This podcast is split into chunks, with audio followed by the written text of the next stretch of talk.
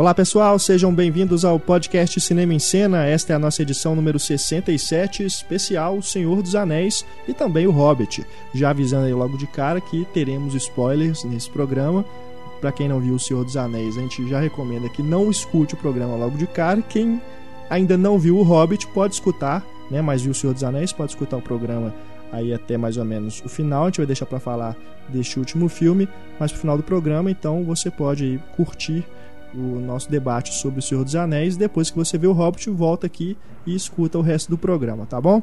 Eu sou Renato Silveira, editor do Cinema em Cena, aqui comigo na mesa Heitor Valadão e nosso convidado finalmente aqui conosco, Carlos tão falado, Quintão. Tão falado e nunca presente. Eu agradeço muito finalmente ter sido convidado para o programa. Eu sempre ouvi o programa aqui, o podcast, e nunca, nunca fui convidado. Sempre Olha tive só. inveja dos demais vendo, convidados. Nunca foi E convidado. agradeço a oportunidade de ter sido né, lembrado. Tudo bem que eu sei que eu sou step, provavelmente. Alguém não quis vir aqui sábado de manhã gravar, então. O Quintão, que é crítico de cinema, professor, jornalista e é o responsável pelo blog Gabinete do Cássio, que vocês já conhecem aqui do Cinema em Cena. Muito obrigado, viu, Carlos? Eu que pela agradeço. presença e vamos falar, né, dessa franquia tão amada, né, tão querida que é o Senhor dos Anéis, baseada aí no universo criado pelo J.R.R. Tolkien. Temos os livros, né, temos Aliás, a- além da trilogia do Peter Jackson, tivemos antes as animações, né? Aquelas animações lá dos anos 70. Eu não cheguei a assistir, vocês conhecem, vocês acham que é bacana? Sim, assim, é pela proposta, né, da época e tudo. É, são dirigidas pelo Ralph Bakshi, né? Que, que foi um cara que nos anos 70, 80, assim, ele ainda era um cara muito. Era um cara importante, assim, ainda mais pelo Fritz the Cat e tal, que hoje anda meio, meio sumido, né? Depois do fracasso do Cool World, assim, acho que ele meio ficou desgostoso de Hollywood, assim, Uhum. e pulou fora. Mas é interessante assistir, é tudo muito corrido, né? Assim, porque é um filme Imagino. só, ele faz o Senhor dos Anéis inteiro num filme só. Mas Mesmo é... assim, acho que ele não, não chegou a terminar O Senhor dos Anéis. Ele fez, acho que até o final de.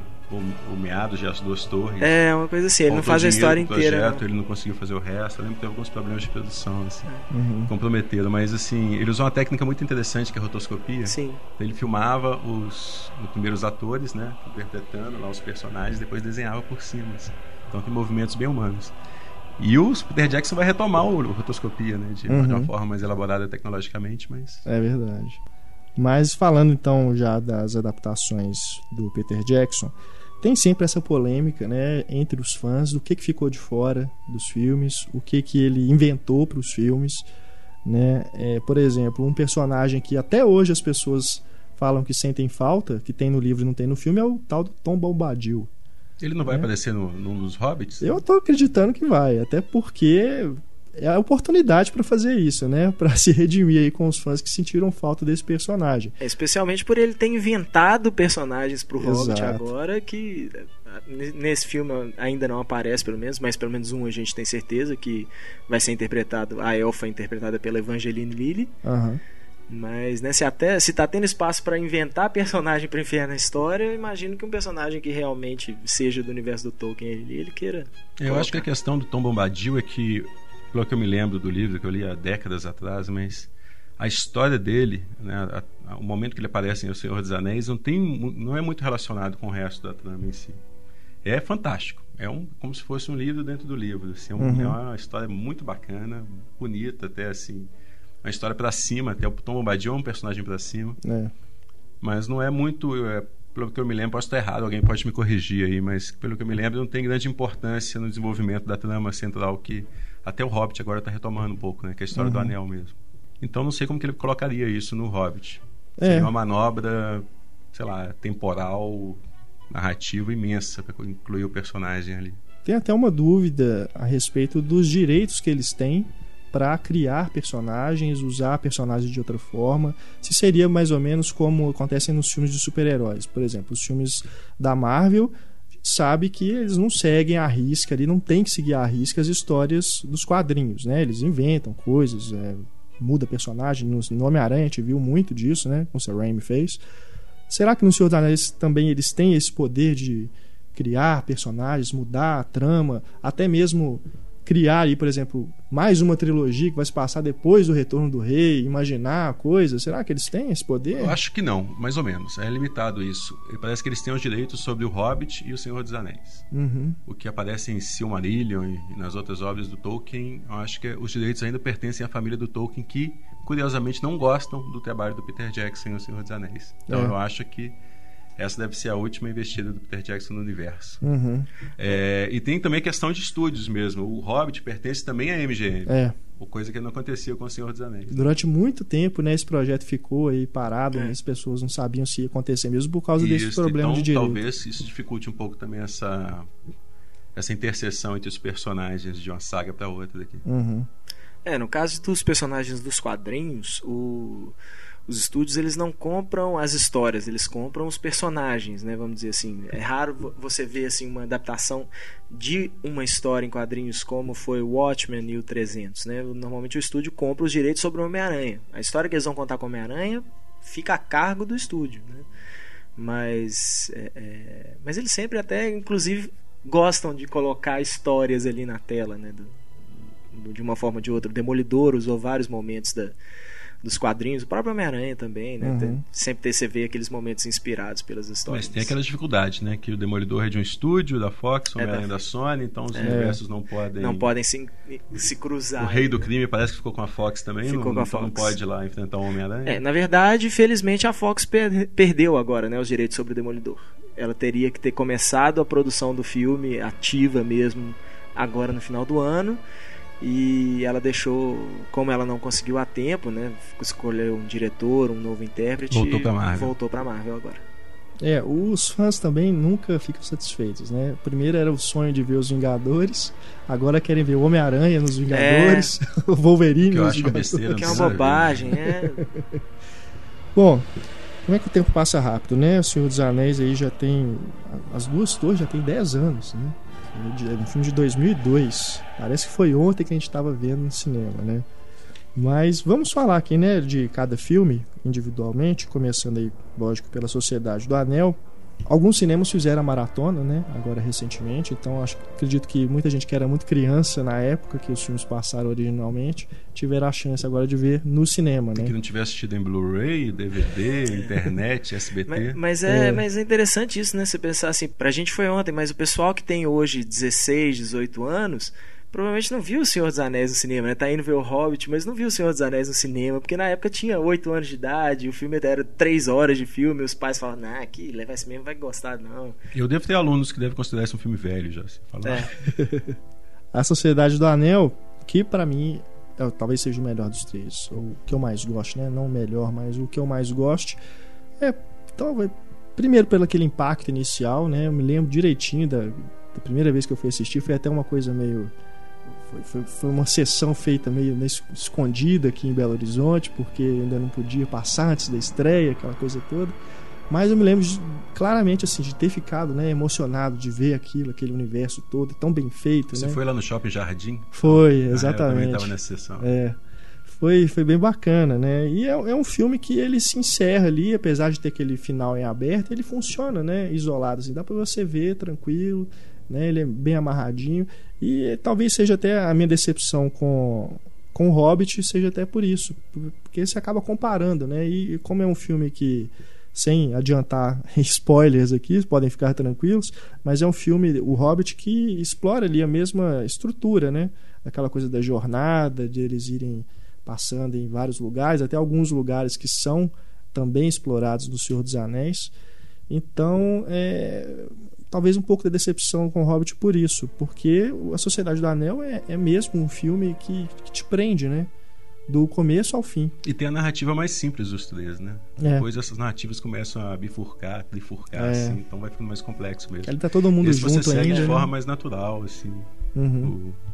o, o desenvolvimento, assim, é como se fosse quase como se fosse um filme, um filme mais convencional É. nesse aspecto. A gente cons- considerando, compara com o segundo, com as duas torres, em que as histórias elas se cruzam em alguns momentos, mas se afastam novamente. São três narrativas paralelas acontecendo o tempo todo, né? Tendo Frodo com o Gollum, tendo do Merry e o Pippin com as árvores falantes lá, tem o Gandalf também com o Aragorn, né, seguindo Uhum. pela, pela É, batalha de Helm's Deep. São três histórias que correm paralelo. Então acho que é o mais complicado deles. Depois no terceiro isso volta, volta É. a se encontrar novamente. Mas aí já tem uma complexidade de personagens, de, de universo em si. Uhum. Talvez o primeiro seja o mais fácil realmente de seguir, assim, então o mais o menos desafiante. Mas eu, eu acho o terceiro filme bem, talvez pelo seu clímax, né, Uhum. da história como toda, me emociona profundamente. Não, também, né? Aquele final lá com em que os hobbits são reconhecidos, né? Aquilo ali sempre me faz Nossa, chorar. aquilo né? Aquilo, surpreendentemente, até minha esposa, que adora fazer uns comentários sarcásticos no meio do filme, assim tal. Acho que, é que, na verdade, ela tem medo de se envolver demais ali com a narrativa. Mas até ela, assim, a gente estava revendo essa semana as versões estendidas, assim, e a cena da- do reconhecimento dos hobbits lá, até ela tava com os olhos cheios d'água lá.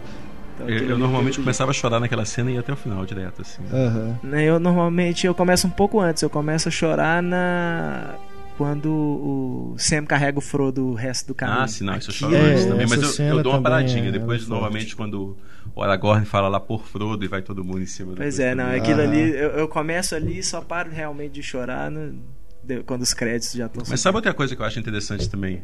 Eu sei que a gente está saltando etapas em direto pro Retorno do Rei aqui, mas Não, vamos lá. o que me emociona muito é que eu acho que uma, uma parte integrante desses filmes, e da maior parte dos filmes desse tipo de, de gênero, assim, é a trilha sonora. Se chega no terceiro filme, que a gente já tem os temas dos É. filmes anteriores na cabeça, e eles vão sendo retrabalhados ali pelo Howard Shore e mesclados a outros, então imediatamente se atrás toda essa carga emocional que vem dos outros filmes num, num único momento específico, igual esse que a gente falou aqui. Uhum. E não tem como você controlar.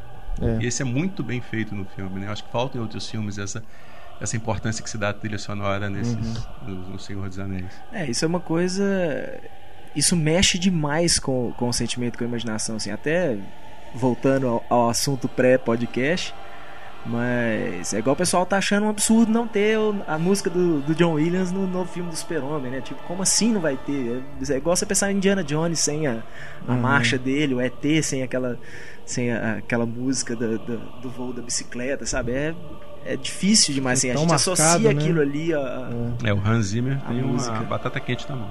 Mas eu acho que eu- a coisa mais inteligente que ele poderia fazer é não copiar o John Williams. É. Porque senão a gente vai acabar comparando mesmo. Né? Com certeza. A gente vai comparar de qualquer jeito, né? A gente vai falar assim, não, pref, né, É. prefira do John Williams e tal. Mas tem uma nova geração, né, de público aí que tá nem aí pra música do, do Super-Homem. Uhum. Mal ouviu lá no, no, no- no filme do Brian Singer, né? Assim, por mais que esteja lá, mas é tão pouquinho que ele usa realmente, assim, a música. Então, acho que tá, tá mais que certo mesmo. Tem que... Vai fazer novo, faz tudo novo, Uhum. né? Não pode ficar se prendendo muito, não.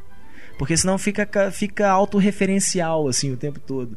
Que é uma coisa que É um problema de O Hobbit. Ó, spoiler. eu não achei tão um grande problema no Hobbit, porque quando eles aproveitam, né, pelo menos nesse sentido de música, é, eu acho, achei legal, assim, tipo, na hora que entrou certos temas, assim, que a gente reconhece do, do Senhor dos Anéis, assim, você fala assim, aqui vai ter uma referência, né, assim, quando começa a música, assim, É. você fala assim, ó, aqui vai ter uma referência ao Senhor dos Anéis, e aí realmente tem, É, assim, mas as pedaço referências são- já são tão já esfregam tanto na sua cara assim que Não, acaba- isso é. É, mas é interessante também, voltando ao Senhor dos Anéis, o uso da música, é, que ele não, não entra nessa tendência que tem atual de fazer uma música mais discreta, minimalista, que É. não interfira tanto na narrativa, que não chame mais atenção do que a história. Igual o John Williams não tinha medo de fazer isso com Guerra nas Estrelas, com, né, com o próprio Superman mesmo. Uhum. Quando entrava o tema do Superman era para ser ouvido, era para ser É. pra emocionar realmente. Agora, filmes que, que são feitos recentemente, que são filmes fantásticos, e, mas você fala assim, pô, tá faltando alguma coisa, é exatamente a música. Uhum. Pega, por exemplo, o Wally. O Wally eu acho bacana demais em tudo, mas parece que eu tô vendo o filme com, com o mute da televisão ligada, assim, não tem uma Sei. trilha sonora à altura. Acho que o Thomas Newman optou por uma, uma linha partitura que é excessivamente discreta, talvez Entendi. tenta fazer uma coisa elegante demais, que não seja sentimentaloide e tal, e pô, acaba pecando do, do- do lado oposto. Uhum. Tem aquela cena do Wally voando na nave espacial, segurando o robozinho lá de fora. Pô, falta a música, igual É, é, ali no fundo, ele verdade. chegando na Terra novamente. Pô, sabe, aquela coisa. E até pelo próprio fato do, do filme ser quase um filme mudo, né? Não tem os diálogos, né? Tem, a música tem, tem né? Teria que ter realmente ali algo né, que acompanhe ali, né? O, a ação toda. E o Senhor dos Anéis não tem medo de usar Não aquele- tem, não. aquela estratégia do leitmotiv também, assim, cada personagem, cada situação tem, tem sua música, né? O Anel tem, sua, tem seu Uhum. Sim, tema sim. específico, o Os- Frodo e o, os o Condado sim. tem seu tema específico. Isso é, uma, é algo clássico, né? Que vem lá da- do, do início da- do uso de trilhas sonoras no cinema. Você pega as primeiras trilhas sonoras lá dos filmes do Robin Hood, Capitão Uhum. Blood e tal, que tinha seus temas fortes. E, E o Howard Shaw recupera isso. É bem classicão mesmo. E é necessário nesse tipo de filme ainda. Com certeza. Essa narrativa épica, assim. Sim. E eh, pra mim, uma das maiores injustiças que tem. Não, não, não vou saber falar de premiação mesmo, indicação. Mas eu me lembro quando saiu o primeiro filme, aquela música da Enya, né? O It Be tocava pra caramba, na, na- até em rádio tocava, você via clipe. É, a mesma coisa com o Into the, Into the West, né? Que é do Retorno do Rei, com a Annie Lennox e tal. E a, pra mim a melhor das, das músicas temas ali, que é a do segundo filme, das duas torres, que é o Gollum Song, cantado pela Emiliana Torrini, passou batido, É. assim. E é lindo. E ela, ela usa o- o- os acordes do filme mesmo, assim. A, a- músicas que já estão rolando desde o primeiro filme, eles transformam aquilo numa canção Eu de forma. que, que tirando da Enya, que não usa um tema específico do Howard Shaw, as outras duas são do Howard Shaw também. Não, sim, mas é o que, que é o negócio? A, a Into the West, você ouve os acordes dela no filme no Retorno do Rei. O Gollum Song é É o tema do Gollum é o, que vem. Não, mas é o tema, não é o tema nem, nem o tema do Gollum, é o tema do Senhor dos Anéis. Quando começa, quando aparece The Lord of the Rings pela primeira vez, é o mesmo tema que começa o, o Gollum Song, assim. Então, e praticamente eles pegaram aquele tema e colocaram uma letra ali e como se fosse o Gollum cantando ainda, até o, o, o vocabulário dela, é- ela canta errado. Só que é uma voz feminina é cantando, tema mas é uma Anel, música, né? Aquele é, que toca no início. É uma música linda, tal, assim, e, e- e carregada de um, de um- de um drama, assim, de Uma você dor. ficar.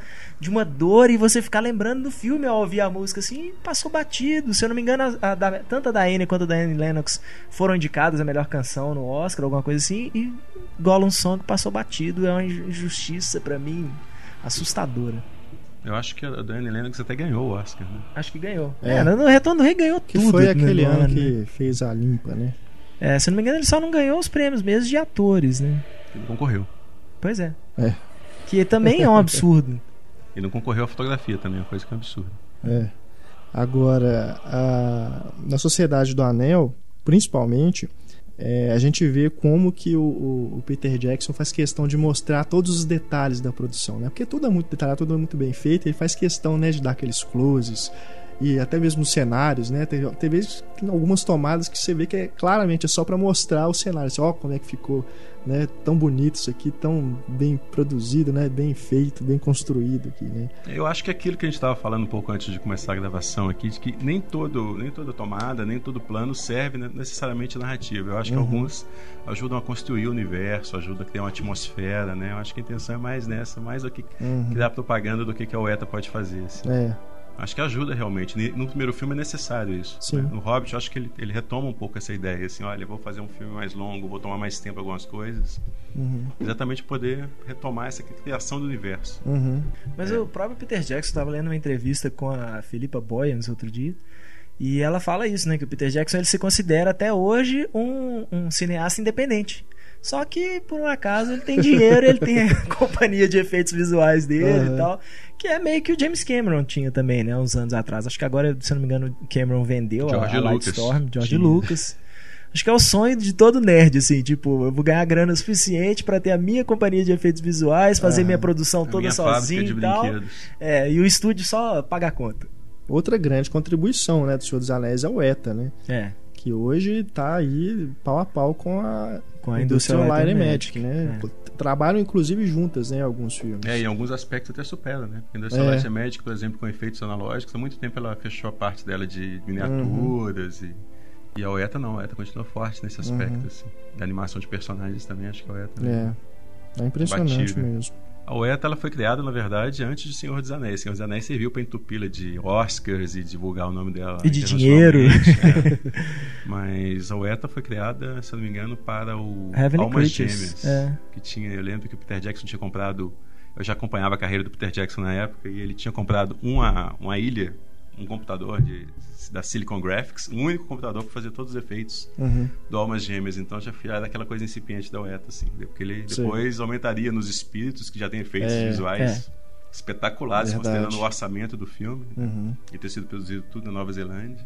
E credenciou a UETA a fazer O Senhor dos Anéis. Interessante que o George Lucas, quando saiu o projeto do Senhor dos Anéis, ele ouviu falar que o Peter Jackson, aquele cineasta desconhecido, ia fazer o filme né, na Nova Zelândia com a empresa de efeitos visuais completamente. Novata no. É. E ele falava assim: olha, não é por nada não, mas a única pessoa, a única empresa no mundo que consegue fazer efeitos de um filme igual O Senhor dos Anéis é a Industrial Light and Magic. Lembro Ele meio que desafiou o Peter Jackson assim, e ele comprou a aposta e, É. e ganhou. Desde então, toda vez que eles concorrem ao Oscar, eles ganham. A UETA. A UETA, né?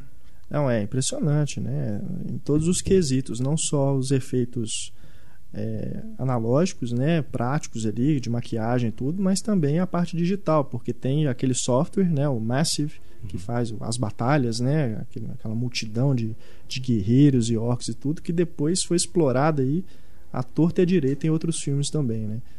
É, e a animação também, né? O que fizeram no Gollum ali, né? Nas duas torres. Já, já começa, né? No, na Sociedade do Anel, mas a gente só vê mesmo nas duas torres como que o Gollum é feito, né? E aquilo ali, sem pensar que 10 anos depois aquilo ainda impressiona, né? É. Você vê, porque efeito digital é um negócio que tem um, um prazo de vida Envelhece muito rápido. né? É. muito, muito curto mesmo. E é impressionante, você E vê o a, é impressionante. a interação do Gollum com os outros personagens, não só a interação assim de diálogos, essas coisas, mas de fisicamente você vê o Gollum, É. às vezes, né, se engalfinhando com alguém ali e tal, e você fala assim, poxa, mas isso era um cara. Isso era o Andy Serkis com a roupinha verde, as marcações lá, e você não, né, com não o próprio vê a cenário, né? A hora que ele tá pescando lá, pegando É. peixe no riacho, né? A hora que ele corre assim, solta uma poeira, né? Do, do- no chão. É realmente um trabalho impressionante que agora no Hobbit fica ainda mais Com espetacular, certeza. né? É. Ainda mais natural ainda você vê ali a interação dele, a animação, as expressões sociais, é uma coisa realmente que impressionante. nos faz valorizar ainda mais o Roger Rabbit, né? Que já fazia É. isso tudo na década de 80, sem a tecnologia Aham. digital podendo ajudá-la de forma tão, tão intensiva. assim. Verdade. É, mas falou do, do Massive, desse software, na verdade essas empresas de efeitos visuais elas ganham mais dinheiro criando esses softwares e vendendo para outros filmes, vendendo para outras Uhum. empresas, igual a Pixar com o Renderman, que Sim. todo filme usa o Render. e gera mais dinheiro do que a própria receita que vem dos filmes. assim. Agora, uma coisa que me incomoda em relação a essa coisa do Peter Jackson mostrar muito cenário são as tomadas aéreas. Porque eu até entendo assim, nas partes digitais que é uma coisa até para facilitar, né? Porque não tem aquele cenário, aquele cenário é todo virtual. Então a câmera às vezes passa ali voando, né? Para mostrar tudo. Mas aquelas cenas deles andando, né? Aquilo eu acho que tem demais, cara. Ele passando com, aquela, com o helicóptero, né? Por cima, assim, das montanhas e tudo. Aquilo tem hora que ela assim, não, meu Deus do céu. tipo, ficar no chão um pouco, mostrar, né? A distância e tudo, que eles estão percorrendo e tudo. Isso me incomoda um pouco. É uma opção para mostrar exatamente isso, que a distância é imensa, É. mas É. realmente acaba que Porque fica rodando, né? Ele vai É. rodando assim em torno deles. Aquilo eu acho que repete muito. ajuda a promover a É, indústria de isso, turismo. isso que eu ia falar, ele tem que. É, porque. O governo da Nova Zelândia cedeu, o exército cedeu tudo, tem que ter um. Não, eles têm, e tem incentivo fiscal É. também e tal, porque só na produção do, do Hobbit são 3 mil pessoas, né? São 3 mil empregos É. diretos. Né? Além aí, aí, né, nessa mesma entrevista com a Felipe, com a Felipe Banhas, ela fala isso: são 3 mil empregos diretos, mais os indiretos, mais o turismo, mais o- o- essa parte fiscal e tal. Então, ela fala, Deve é ser a maior dinheiro. indústria da Nova Zelândia hoje, deve ser o, o É. Senhor dos Anéis. Apesar do que tem tomadas que eu acho que são necessárias. Ele usa narrativamente, comecinho das duas torres, principalmente, né? Que ele vem passando em cima das montanhas para situar onde que aconteceu o final do primeiro É. filme. E aí entra lá e mostra o Gandalf, né? Na lutando com o Balrog. Balrog. E apesar do que aquilo também dá a entender que é um sonho do Frodo, né? Mas depois o, que o Gandalf volta, a gente só sabe que ele realmente teve aquela batalha, né? Mas é. É, é, uma, é uma- Parece que é uma coisa do, do Peter Jackson mesmo, essa coisa de passar assim, a câmera por cima É, eu acho que ele coisas. fica tentando. O essa tentativa dele de criar o, o mundo, né? Assim, tipo. Porque. Eu já vi muita. Na época, eu lembro de muita gente questionando assim, poxa, mas qual é a linha de tempo? Assim, quanto tempo mais ou menos tal se passa nos três filmes. E na hora que você fala assim, mais ou menos um ano, né? Não, que isso, um ano? Os caras andam um ano. Fala, cara, mas você tem que pensar que é um mundo aquilo ali, né? Eu acho uma das coisas mais difíceis de criar é a assim, passagem de estão tempo. Atravessando um, estão atravessando o país a pé. Né? Uhum. E a pé, dois, duas pessoinhas de um metro de altura que o passo é curtinho, né? Por caminhos tortuosos, Uhum. assim. Então demora mesmo. Aí tem, tem aquela piada de internet. Por que, que não foram o tempo todo na águia até É. a montanha jogar o anel lá dentro? Não, que é uma coisa que eu já ouvi também sobre o Hobbit. É. O Hobbit, ele, acho que ele relembra dessa piada de forma É. É. E tem também outra coisa bacana que, que ele faz, que é a questão da. para mostrar os hobbits menores, menores né, do que o, o Gandalf, por exemplo, né? Na hora que o Bilbo encontra com ele lá na, na casa do, do Bilbo, ainda lá no condado. Que ali tem aquele truque da, A da perspectiva tela verde forçada. e Perspectiva. da perspectiva também. Que é uma das É. coisas mais assim, antigas que tem no cinema, essa questão da É. perspectiva forçada. E- Além recupera da... tudo. ainda assim É. as pessoas olham assim, mas como é que ele fez isso? Ah, E além da. Não só isso, mas a quantidade de. de... De atores que com gigantismo e anões realmente que são usados É. e colocam a máscara de borracha. É. O Gimli, então, é impressionante, porque o, o Jonathan Rhys Davis. É Jonathan Rhys Davis, né? É. Ele é um cara alto. Você vê ele no, no Caçadores da Arca Perdida, ele é mais alto que o Harrison Ford. O Harrison Ford tem 1,80m e tanto, né? Então o Gimli mesmo só é o Jonathan Rhys Davis nos closes. E então a- a- o resto o tempo todo é um anão com a maquiagem pra ficar parecido, né, com ele, muito parecido. E passando ali do lado do, do, É, os hobbits atores. mesmo, vários momentos que eles estão de costas, né? A gente Sim. vê que não são os atores, É não, até- é, é dublê, né? Anão que eles contrataram pra É fazer até o a, papel. a chatice agora de, de nerd, mas na, no finalzinho, final do Retorno do Rei, quando o Bilbo vai ao navio, você vê claramente que não é o Ian É. Holm, que ele tá todo frágil, Aham. assim, andando de bengalinha e tal. E na hora que o Ian Holm vai mesmo de costas até o navio, assim, ele vai andando, uma boa, assim, com a, Mas né, é aquilo o menor esforço, tal, você fala, é, então. É melhor você vê que usar o, isso. o ator já não tava tão bem preparado ali É. quanto, quanto deveria. Melhor usar isso do que criar um personagem digital Ah, e você certeza. vê que aquilo ali não é Nossa, real. isso né? tira mais É. do filme. né? Pior ainda. É, o, o que é interessante do Senhor dos Anéis, quando surgiu o Senhor dos Anéis, o- a Sociedade do Anel, é que a gente pegava no único filme toda a história dos efeitos visuais, desde o início do cinema até as técnicas mais modernas. Assim, o Peter Jackson usou tudo. Ele é um grande fã da tecnologia, então aquilo ali é como se fosse um grande compêndio. No único filme, vindo da perspectiva forçada que o Méliès usava, né, os cenários pintados do Méliès até o Gollum. É. Isso foi uma das coisas que me emocionou também assim, na época. assim, Uhum. que eu sempre fui fã desse, da- de efeitos visuais. Eu olhava aquilo e falava, gente, é muito bacana você ver um cara que realmente compreende a tecnologia, compreende os efeitos, as técnicas e tudo mais, e sabe usar isso muito bem. É, Ele não fica se amarrando Jackson, só ao modismo dos efeitos digitais o tempo É. todo. Que tava meio na moda. Você pega, por exemplo, o que, o que era épico em 2001, quando saiu o filme? Pô, era o Gladiador, que os cenários são todos digitais, É. fakes. Ou então Os o- tigres o, de- oposto, né? O, o Coração Valente, que é tudo realista mesmo, assim, tem pouca intervenção mesmo digital. E o Senhor dos Anéis mistura tudo. E faz Uhum. isso, e faz isso com muita categoria. assim. Sem dúvida.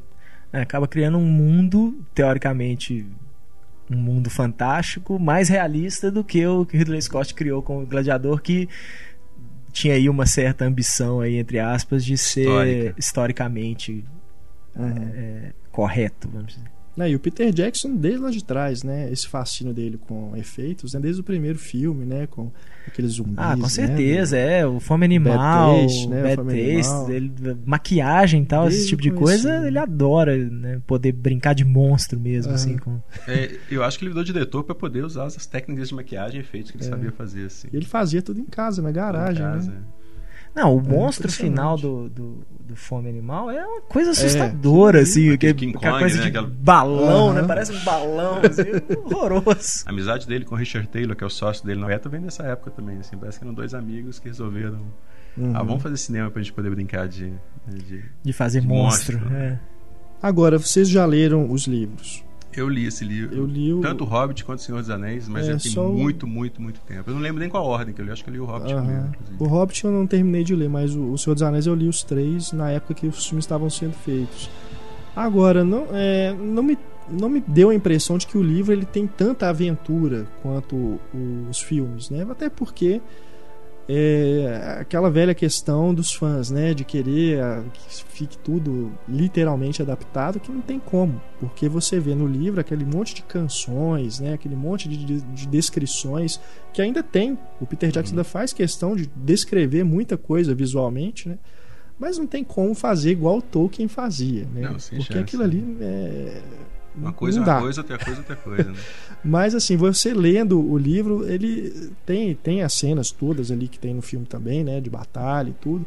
Mas você não tem a mesma sensação. Acho que é uma coisa até pro filme mesmo, você ficar mais comercial, chamar mais atenção, né? Eles deram uma investida nisso. É, tem...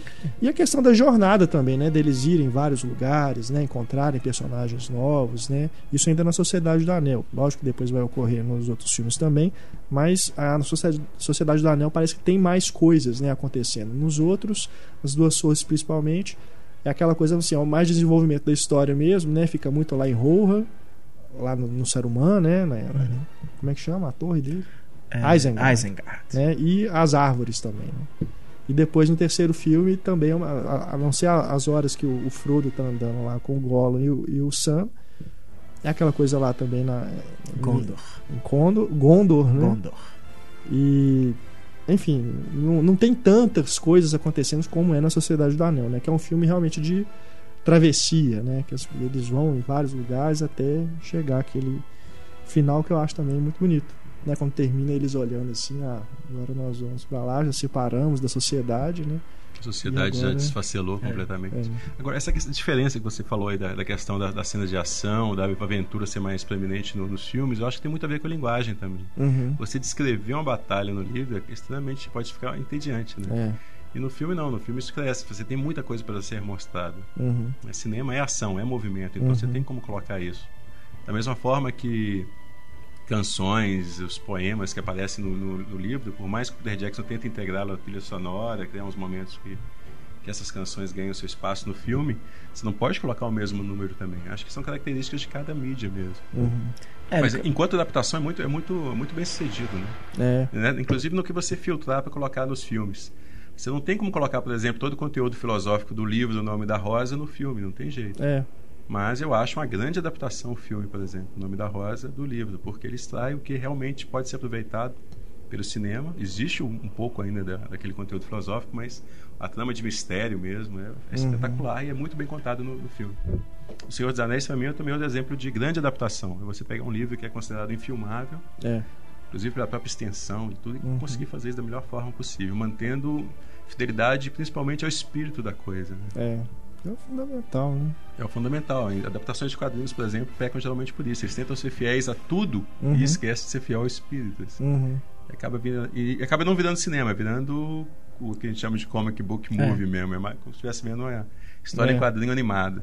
E o que é pior é que os, os fãs de quadrinho normalmente gostam disso, né? Assim, pois é, ficar é, vendo repetição com essas é. coisas, né? De ver tudo igualzinho. Né? Mas não são filmes que, que permanecem, né? Porque esquecem de ser cinema. É o Sin City, né? Aquilo ali é praticamente você folhear. Cara, eu assisti aquele filme uma vez assim, pra te falar que eu tenho pouquíssima vontade de ver de novo, porque eu acho que se esgota essa, essa é, proposta rapidinho. Né? É eu bonito vi, e tal, assim, é legal, o... bem realizado e tudo, é. mas é aquilo. Eu já você vi lê o, o livro o... E, lê, e vê o filme é a mesma coisa. Já vi o Sin City algumas vezes e ele peca exatamente nisso, assim. Né? Todo, todo fã de quadrinhos fala, nossa, Sin City é perfeito.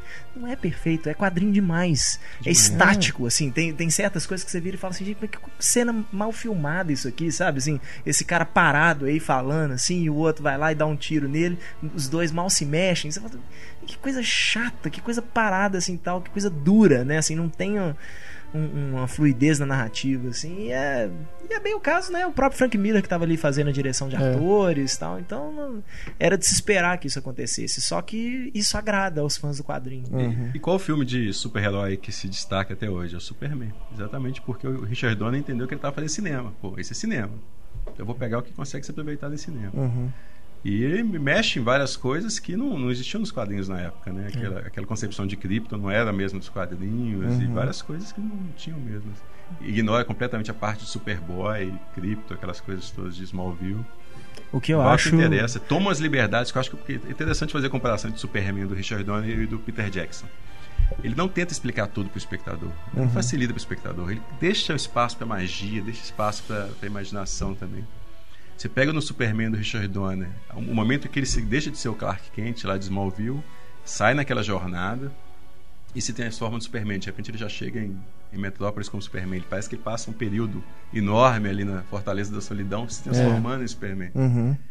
E é feito isso de uma forma extremamente cinematográfica, mas se for pensar bem do ponto de vista é, dramatúrgico, ele não explica muita coisa o que, que aconteceu ali. Ele fez o quê? É, uma, chega um menino viagem. e volta, já sai o Christopher é. Reeve voando, vestido, né? É, voando de uniforme. De onde veio esse é. uniforme? Tudo. Não precisa, porque cinema, se você consegue fazer isso bem feito, não precisa, né? É, é a mesma coisa do, da morte do, do Gandalf no, no uhum. Senhor dos Anéis. É. Pô, como é como que ele se transforma no Gandalf branco? Que, sabe, não precisa explicar isso. O mais legal é a mágica mesmo, uhum. de onde vem essa, essa transformação, é. esse renascimento, né? E vem gente que coloca um conteúdo espiritual naquela parte, outros colocam uma coisa mais metafórica, enfim.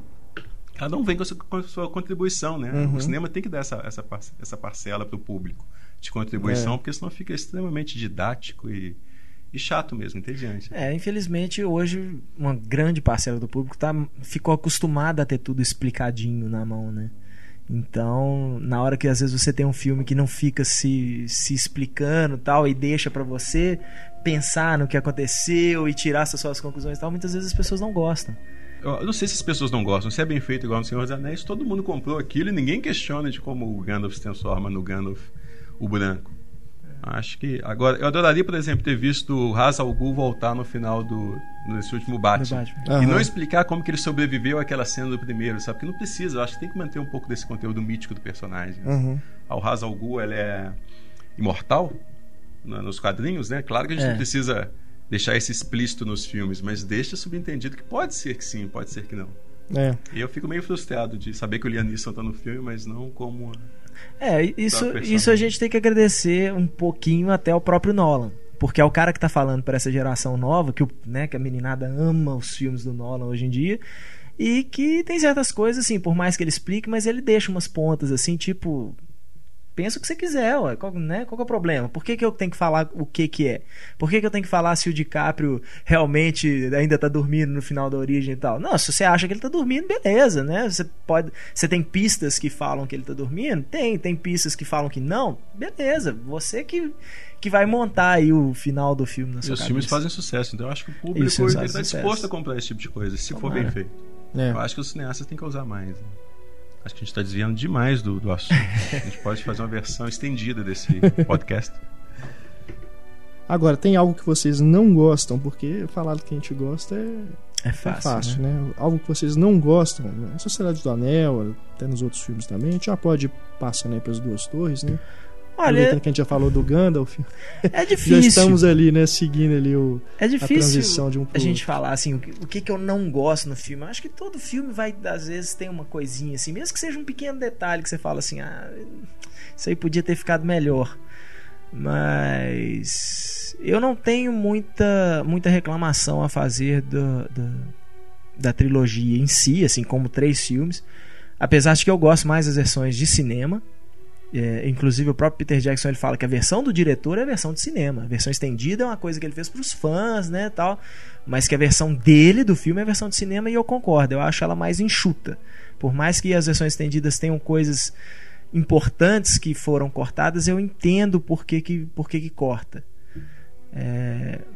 A única coisa que eu acho assim, mas isso não, eu acho que não tinha como ele se esquivar dessa bala aí é a, a, narrativa da. Não a narrativa, mas as, as histórias para. as narrativas paralelas da, das duas torres. Às vezes você tá ali, né, no meio daquela cena de batalha, assim, tipo que você tá. E agora o que, que vai acontecer? Aí, tum, entra a cena do Barbárvore, que é aquela coisa calminha, né? Aquela voz falando devagar, assim tal. Então acho que isso às vezes dá uma truncadinha aí na, na na narrativa geral, mas não a ponto de eu falar assim, ah, mas isso ficou ruim. Não, não acho ruim, eu acho não tinha outro jeito, né? Assim, eu acho que para ele ser fiel o suficiente para não despertar a ira dos fãs e contar a história direitinho do jeito que, que ele queria, é uma coisa que ele teve que fazer, assim, mas acho perfeitamente. Eu acho que o grande desafio, né, nas duas torres é a partir desse momento que os personagens se separam, as coisas estão acontecendo paralelamente, então ele tem que dar um jeito ali, né, é. né, de orquestrar tudo e não deixar ficar muito confuso. Que né? é, por exemplo, agora eu vou despertar a ira do Renato, Uma coisa que o George Lucas tenta fazer no episódio 1 e não consegue. Ele faz quatro Não, narrativas concordo. paralelas ali do, do Anakin na, eu na concordo nave, a princesa voltando lá pra É. cidade, a batalha dos Gungans, né? Aham. Só E- prova o quanto isso é difícil. né? E o, e o, Jo- e o, o, o Qui-Gon lá e o Obi-Wan lutando contra o Darth Maul. Contra o São quatro narrativas paralelas e de repente você fica assim, mas que saco, eu não quero ver essas outras três, eu quero ver É. só essa aqui, sabe? As outras não, não, não tem menor interesse nas outras. Podia resolver algumas, né? Assim, ah, pronto, acabou isso aqui. É, vamos estica concentrar essa nessa. cena aí, faz tudo É. aí de uma vez e volta na outra. Aquela do palácio mesmo, né? Eles correndo lá a invasão do palácio, Aquilo não, ali é, podia tudo. logo, né? E o Anakin lá com ipi, atirando nos bichos. Aí você tem que ficar vendo aqueles monte É. de Jar Jar Binks lá lutando com aquelas coisas, aquelas bolas cor-de-rosa. É. A parte do Bar Bárbaro eu acho que eles podiam ter resolvido de uma vez e não ficar cortando. Eu acho que contribui Com tanto a com, batalha. com o clímax do- das duas torres, É. quando eles é, intervêm na ação que está acontecendo lá em Helm's Deep, né? As, as narrativas se encontram ali. Uhum. É. Tanto visualmente, que é- fica mais grandiosa a cena, mas também como, como narrativamente mesmo. É uma forma das histórias se encontrarem Uhum. É. e já prepararem o, o terreno para o terceiro filme. Ainda bem que eles não mostraram ainda o Gandalf lá buscar o Elmer, né? Depois aparecer, porque o Gandalf some do filme, né? Ele, ele, Uhum. ele fala que tá indo, né? Depois lá que eles estão em Rohan ainda. E volta só depois no final. É, que é lindo aquilo. É, né? Genial sensacional. aquela cena. Aliás, uma coisa legal que eu acho Ainda também bem é que que, não o. Gandalf sempre some e a gente não sabe onde ele foi. Isso é, É. ótimo quando não mostra onde ele foi. Porque, pô, Ele já volta ele- com a solução. Ele tem que ser um personagem misterioso. Aham. Né? Faz parte da, É. do fato lá de ser, de ser mágico, o Wizard lá, porque. Eu acho uma coisa, eu acho uma coisa perigosa porque não, não isso do Gandalf, mas essa coisa da narrativa paralela, porque aí você fala assim, tá, os entes no final os entes entram na, na luta, né? O que é muito legal assim, você pensar assim, olha, o mundo então tá se unindo contra né, o, o mal. E depois eles somem. Eles não ajudam em mais nada, né? No- eu pro- acho pro que isso fica filme. mais claro uma no, coisa no que livro. provavelmente porque uma coisa que eu reparei depois os anões eles né o Gimli vão os anões até Valfenda no primeiro filme o Gimli acompanha a Sociedade dos Anéis e não tem mais anão no filme os anões não participam nas guerras nem nada eles também estão com desculpa o palavreado também estão com o cu na reta igual todo mundo e eles não fazem nada pra ajudar né É, Então, mas você fala, parece que "Poxa, cadê assim, eles?" o- se pensar bem também, os elfos também são, são, são civilizações, eles são povos que estão em extinção. Isso, né? É, acho os que fica elfos mais estão claro fugindo, nos, inclusive, É, né? isso É. fica mais claro É, eles estão indo embora. Não, É. na- na, na própria versão estendida também, né? Eles, com- eles mostram algumas vezes, É, assim. eles já estão Logo no começo do, do Sociedade do Anel, que é o Sam e o Frodo apenas. E em um momento eles veem os elfos indo embora, né? Estão indo pegar o barco e tal. É, Eu acho que esse é o Tanto que grande no final tema. dos filmes, eles, os, os, os elfos praticamente já foram todos embora. O último É. barco que tá indo embora é o barco que o Frodo e o Desculpa, inclusive, embora. os fãs dos elfos. Eu acho bonito Valfenda, a língua é bonita. acho o Elrond bacana, né? Que eu sou fã do Hugo. A Arwen é linda também, né? Mas, cara, os elfos são. Eles são, muito escrotos. snobs, escrotos, porque eles estão sempre fugindo, né? No, no Hobbit também a gente vê isso, né? Que eles não se envolvem. Na hora que eles veem assim, não, eu não vou, Eles não vou, são a não Suíça, vou ajudar, não. É, por aí. tipo, ó, não Suíça. me enche, é. Não me encham o É. saco. Se vier me encher o saco aqui, nós vamos dar porrada. Mas, Mas não- eu a acho gente que não esse, se assim, intromete, sem não. querer defender o Tolkien, aí, mas eu acho que esse é o grande tema do, do Senhor dos Anéis, da obra como um todo. O que a gente está presenciando ali é similar ao que acontece, por exemplo, na, na lenda do Rei Arthur. É o fim da Era da Magia e o início da Era dos Homens. Não é à toa que o mundo tem É, que sumi- o- é unificar verdade. ali sob o comando de um homem, né? Do Sim. Aragorn. Ele tem que assumir essa posição. Uhum. Porque é o fim da Era da Magia, os, os magos os, estão desaparecendo, parece que só tem cinco no final ali. É. Isso Deixa isso claro É. no, No Hobbit. no Hobbit, claro. que é claro que são cinco Uhum. últimos magos ali. Tem também o- os elfos já estão migrando, os anões já foram completamente dizimados praticamente. Tem Uhum. pouquíssimos remanescentes, tanto por isso que eles não aparecem tanto. É. Outro porque eles são pequenininhos também, eles aparecem no meio de todo mundo. Mas então, os entes também já não têm uma, uma, uma força tão grande igual É, eles tinham Os entes já passado. são uma lenda, Eles né? já são assim. uma lenda quase, exatamente. Tem E- até aquele E eles têm também um... subtexto ecológico ali ambiental. É, as que, que isso já tinha né? na obra do Tolkien, É. né, na época. Mas os entes também eles são limitados, a atuação dele é um determinado local, assim, eles têm uma, uma área de atuação Uhum. muito limitada, então eles não podem interferir tão longe. Assim. Uhum. É, eles só entram na briga mesmo na- ali em Isengard, que a floresta deles é, do É, lado de exatamente. Isengard. Para começar, ele se Ele move muito, destrói, muito violentamente. É, inclusive. eles Aham. destrói- o Saruman É. destrói a parte da floresta deles, né, Pra fazer. Eu acho que existem outros seres ali também, igual aquelas águias gigantes também, que tem uma atuação limitada. Porque isso não. Não lembro isso no livro, mas eu- quando eu li o livro, isso não me pareceu tão problemático igual no filme. Essa questão de realmente, ah, pô, onde é que tá esse pessoal que poderia estar ajudando aqui? Uhum. E, mas eu acho que fica mais claro isso mesmo. A gente está vendo o final de uma era. É. Então, quando vai diminuindo a magia da era, né, Não, faz todo sentido. o poder desses seres também diminui. Uhum. E, é, e outra coisa também, para o homem assumir a posição de líder, de, de grande rei, o Uhum. retorno do rei, os outros seres têm que interferir menos. Porque se o homem depender ainda da ajuda dos seres mágicos, pô, qual o sentido do- de virar a É. era dos homens? Porque É. que esse cara que tá mandando. Por que, que o rei né? Arthur, que, é um, que teve que assumir também o papel de rei ali, unificar a Inglaterra? Por que, que o Uhum. Merlin não é o rei, então, já que é o mais sábio, mais poderoso É. e tudo mais? Porque realmente é o final de uma era mesmo. Uhum. Eu acho que isso é, é conteúdo que vem das lendas, né? Que, de certa forma, o Tolkien, quando fez O Senhor dos Anéis, ele quis escrever uma mitologia para a Inglaterra. Que essa era a ideia dele. Ele achava que a Inglaterra era carente de mitologia. A gente tem a lenda do rei Arthur, mas não dava conta de tudo. Então ele quis criar essa, essa mitologia, igual tinha a mitologia grega Uhum. e outras. Nórdica e tal. Uma coisa também que deve ser dita é que O Senhor dos Anéis, o livro, ele é a base, né, de muita coisa que saiu aí no cinema depois. O próprio Guerra nas Estrelas, né? O Jorge Lucas fala que se inspirou ali no, né, né, nessa estrutura, né, nos personagens e tudo para Você pega, por exemplo, que o Guerra nas mitologia Estrelas, a- aquela tudo. trilogia original mostrava exatamente isso. Os, os Jedi que dominavam É. no passado Uhum. já praticamente são extintos. Uhum. Existia o último Jedi ali. É, fonte de inspiração, né? É. De muita coisa do cinema dos blockbusters, né? Cinema de aventura moderno aí. É, o Jorge Lucas, por mais que lá, né? por mais que a gente adore meter o pau nele de vez em quando assim, mas ele é um, pelo menos assim, ele é um cara estudado, é um cara culto em relação a esse tipo de coisa, essa trajetória do herói, esse tipo de coisa assim. Ele fez a- o trabalho da pesquisa dele, né? né, ao desenvolver o Senhor dos Anéis, pelo menos, né, num primeiro momento aí, não Uhum. sei, né, já no- nos, nos filmes seguintes, porque eu lembro de ter lido um texto enorme, não lembro o nome da moça, uma crítica de cinema americana e tal, que ela elevou o episódio 3, né, assim, a uma altura Eu que vi eu assim, isso. gente, a Camila né? Paglia. Eu vi Camille isso. Paglia, né? Foi. E que, assim, é, você, pensa, você lê o, o, né, o artigo dela, você fala assim, não tinha pensado por esse ponto, mas eu acho também que tá, tá colocando um pouco Não de. precisa tanto. É, né? tá enfeitando demais ali, tentando justificar uma coisa que É. simplesmente o George Lucas deve ter visto e falado assim: Isso aqui com lava vai ficar lindo, né? Vai ficar doido e tal. E ela transformava aquilo ali numa obra de arte mesmo. Ah, mas eu acho que você não precisa ir tão longe, não. O Merton já tinha falado isso tudo antes dela falar. O Merton é um defensor da trilogia dessa- desses prequels. aí. Nova trilogia.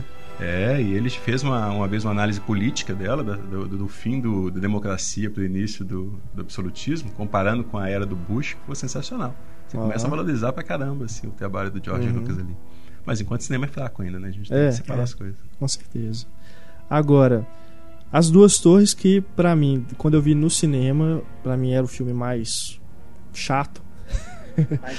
Mas agora, revendo a versão estendida, eu gostei bem mais. A versão estendida eu acho que contribui nem- principalmente com as duas torres. Eu acho É. que até flui melhor do filme. Não diria nem cresceu um pouco, que eu gostei mais, não. É, cresceu mais, muito. é, eu também gostei bastante.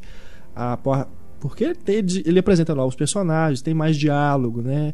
É um filme que, enquanto a Sociedade do Anel é um filme que vai pra frente, né? Esse parece que ele fica mais ali. Ele, não é que não é movimentado, tem muita coisa acontecendo, mas ele acontece mais. As coisas acontecem mais É. na tangente. É, exato. Parece que ele se expande mais do que progride, né? Depois que ele vai no, seu- no Retorno do Rei, que aí sim a gente Vai vai.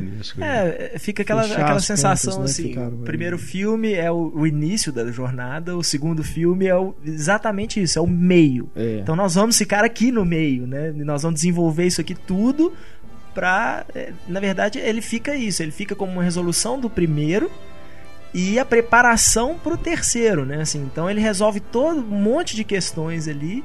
Da, da, da, do, do próprio, da própria coisa do mundo dos homens e de que Gondor e Ro- Rohan não, não se não se bicam mais, né? Aquele tipo de É. coisa. E assim, pronto. resolvemos um monte de questão aqui. Agora bora pro final. Preparando o Aragorn, né? Exatamente. Mostrando ali que ele realmente não é. Não, ele não é só o. Como é que chama? Ele, O herdeiro de Isildur. É, e o cara que ficava, o guardião, né? É, ele era o o guardião Ranger. da floresta. O primeiro filme ele é isso, né? Ele é o cara que tava lá pra ajudar. Aí nas duas torres já começa a mostrar que ele é algo mais, né?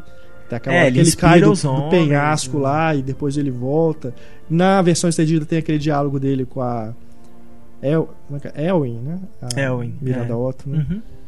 Que ele fala que ele, a idade dele, né? Que ela É. fala, pô, 87 anos, o que, que é isso? Porque ele é de uma linhagem diferente, que tem uma vida mais longeva Vida mesmo, longa, né? é. Mas... E ele é o herói relutante, né? Ele sabe É. que ele tem um papel que ele tem que assumir, que vai, envol- Pois vai envolver é. um grande sacrifício É. da vida dele, que vai afastá-lo da, Não queria. da Claro, né? E tudo mais, mas ele, ele, ele tem que fazer isso. É. É, e é Todos esses- legal- É a história do, do herói relutante mesmo. Aham. É Jesus Cristo de novo. Assim, pô, É. O cara vai ter que abrir mão de todos os prazeres terrenos, de fato de ter uma família e tudo mais, pra assumir o manto de Salvador, né? De- É, isso na versão estendida eu acho que melhora também. Que Superman é o, também, a gente vai voltando nos quadrinhos sempre, que são todas as mesmas lendas que são Sim, contadas. sim. O que eu acho bacana é, é isso, na versão estendida isso fica até inclusive mais esse sacrifício fica mais evidente, porque você fica com aquela impressão de que ele realmente não é uma coisa simplesmente ele, ele e a Arwen estão separados ali porque ele foi lá e ela ficou na não, é, realmente tem uma coisa dela da gente achar que ela morreu, né, assim, que ela não pode não poderia esperar por ele na, na- no mundo mortal e espera e ela morre por causa do mal lá que tá impregnando o mundo. E, e na versão estendida isso fica mais, mais bem mostrado, esse sacrifício, assim, até a volta dela no final. né? E ele chega a sofrer a tentação lá da Miranda. Com Exato. certeza. Isso mas ele ia sabe falar. que ele não pode assumir também um É. relacionamento com ela. Não por conta do respeito à outra, pela posição que ele vai ter que tomar mesmo. Acredito que as mulheres que viram O Senhor dos Anéis devem né, ficar loucas com Aragorn, né? O cara, né? Além de ser né, o galanzão, Vigo Mortis e tudo, O herói romântico, né? é romântico. né? Mas eu, eu- Falta só ser virgem.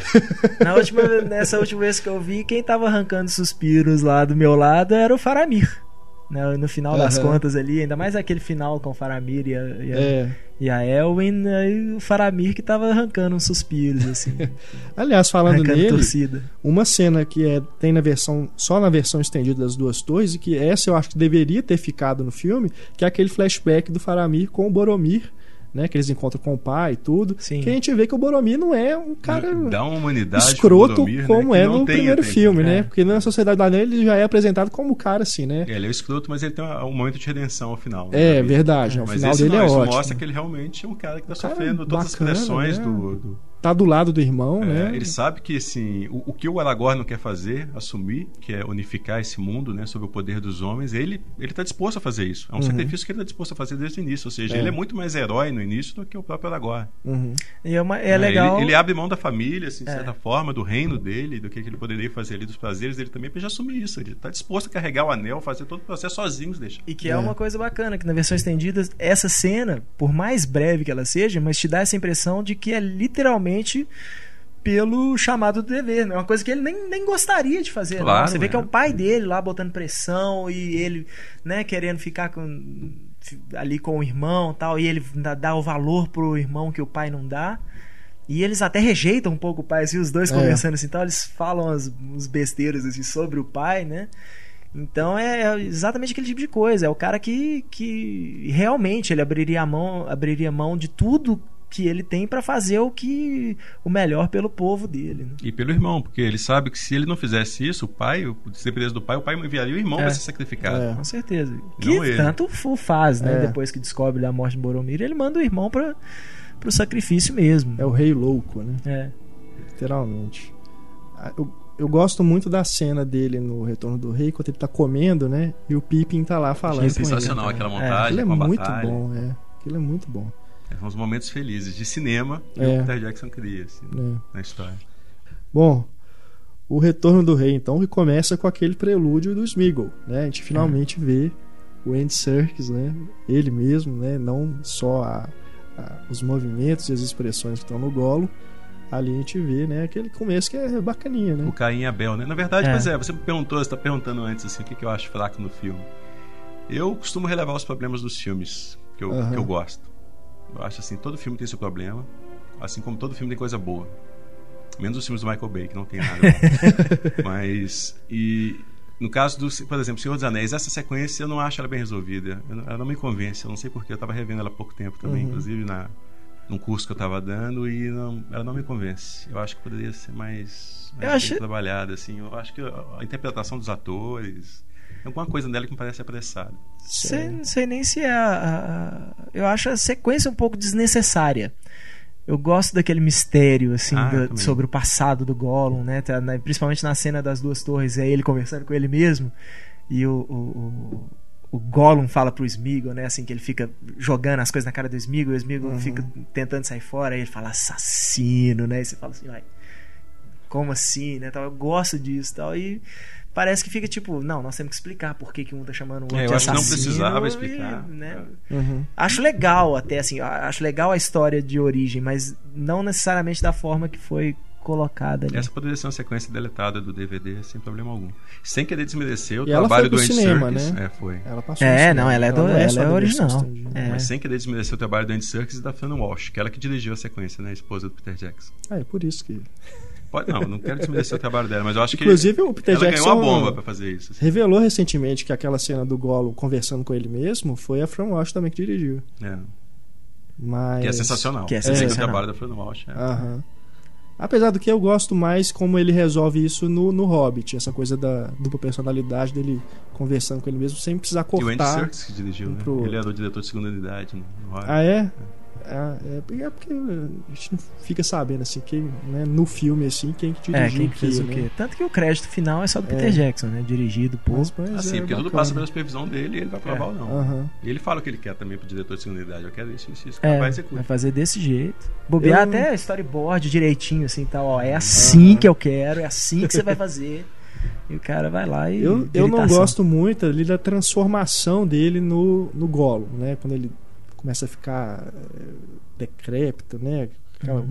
a- coloca uma maquiagem nele pra ele ficar É. parecendo quase um orc, né? Uhum. E aí tem aquela cena que ele fecha o olho, depois na hora que ele abre é o olho digital. É, né? Aí, tá. Aí a gente achei vê o, ficou... o contraste, né? É, ele não precisava mesmo, não. E, e também a gente não tem a sensação de passagem de tempo, que é importante mostrar que ele É. tá ali né, décadas É, e quanto décadas. tempo que demorou pra ele virar consumindo, é, exatamente. Né? E por que isso não aconteceu com o Bilbo também, que tá carregando há muito tempo? Porque não passou tempo suficiente ainda. É, É. O- agora, já que estamos falando de atores e do Andy Serkis, vocês já pararam pra realmente assim pensar o- se o Stuart Townsend fosse o Aragorn e não Viggo Mortensen? Pois é, e sabe o que que é curioso? Eu não conhecia o Stuart Townsend na época, mas quando falaram que o Viggo Mortensen ia substituir, eu falei, não. O Viggo Mortensen é um ator que nunca tinha me impressionado assim. Não, o também Viggo, não. Viggo Mortensen na época ele, Ele era só o fazia- do cavalo do bandido. Exatamente, ele só fazia papéis de pessoas desagradáveis, assim, É. não conseguia vê-lo como um cara... Aquela refilmage do Disque M pra matar, né? Isso, Sim, Com o é, é, Douglas, sempre e a Gwyneth sujeitos assim, Bobagem Nossa, aquilo é. ali. Faltava carisma e tudo, e, pô. É, Jackson calou minha boca. De repente, é, de repente. Eu achava que ele não tinha uma voz forte o suficiente. Né? Isso eu continuo quando- achando que ele não tem. Porque no, no discurso do Retorno do Rei ele fala "Ah, assim, né? Mas é, é aquele problema Mas- que eu falei que, tudo que a gente bem, é acaba que relevando. tem É, porque o personagem é tão bom, É. né? Ele fez tão bem. assim. Fisicamente ele me impressiona, assim, tudo. E eu, mas eu visualizava, claro, como 90% dos papéis, eu visualizo o Daniel Day-Lewis no papel. Então é difícil, que tem um vozeirão e tal. Uhum. Então, é. Nossa, Apesar de que certas seria- mudanças é. sempre vem. Algumas Fantástico. mudanças vêm pra bem, né? Porque mas se todo todo fosse com mundo. Daniel Day-Lewis, né? É, todo mundo falava É. do Sean Connery como Gandalf, né? Assim, o tempo todo, assim, não, se o Sean Connery não for o Gandalf, não, não tem Gandalf. o tal. problema é que aí é muito você marcado vê o Ian. McKellen, Ian McKellen é o é que me surpreendeu também. Nossa, Ian McKellen que desceu no personagem, né? com certeza. Você via ele no Magneto. Coisa que ele não assim. faz com o Magneto. É.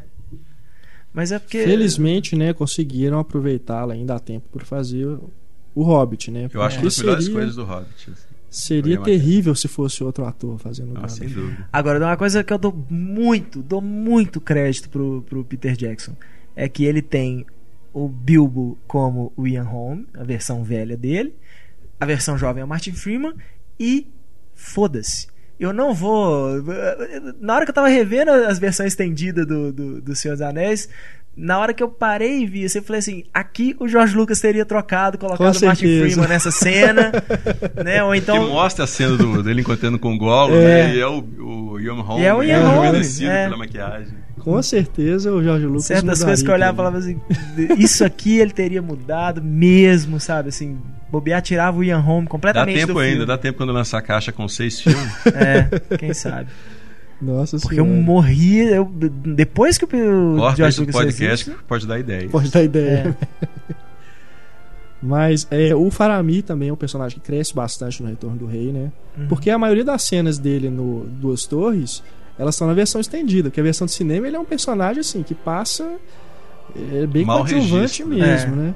Aquelas cenas dele com Frodo lá tudo, né? Uhum. Isso é na versão estendida que, que é explorado mais. No Retorno do Rei que aí realmente a gente vai conhecer o Faramir e aí a gente já ve- vendo as versões estendidas a gente já tem essa ideia de quem que ele é, mas ainda assim ele cresce bastante, né, no Retorno do Rei.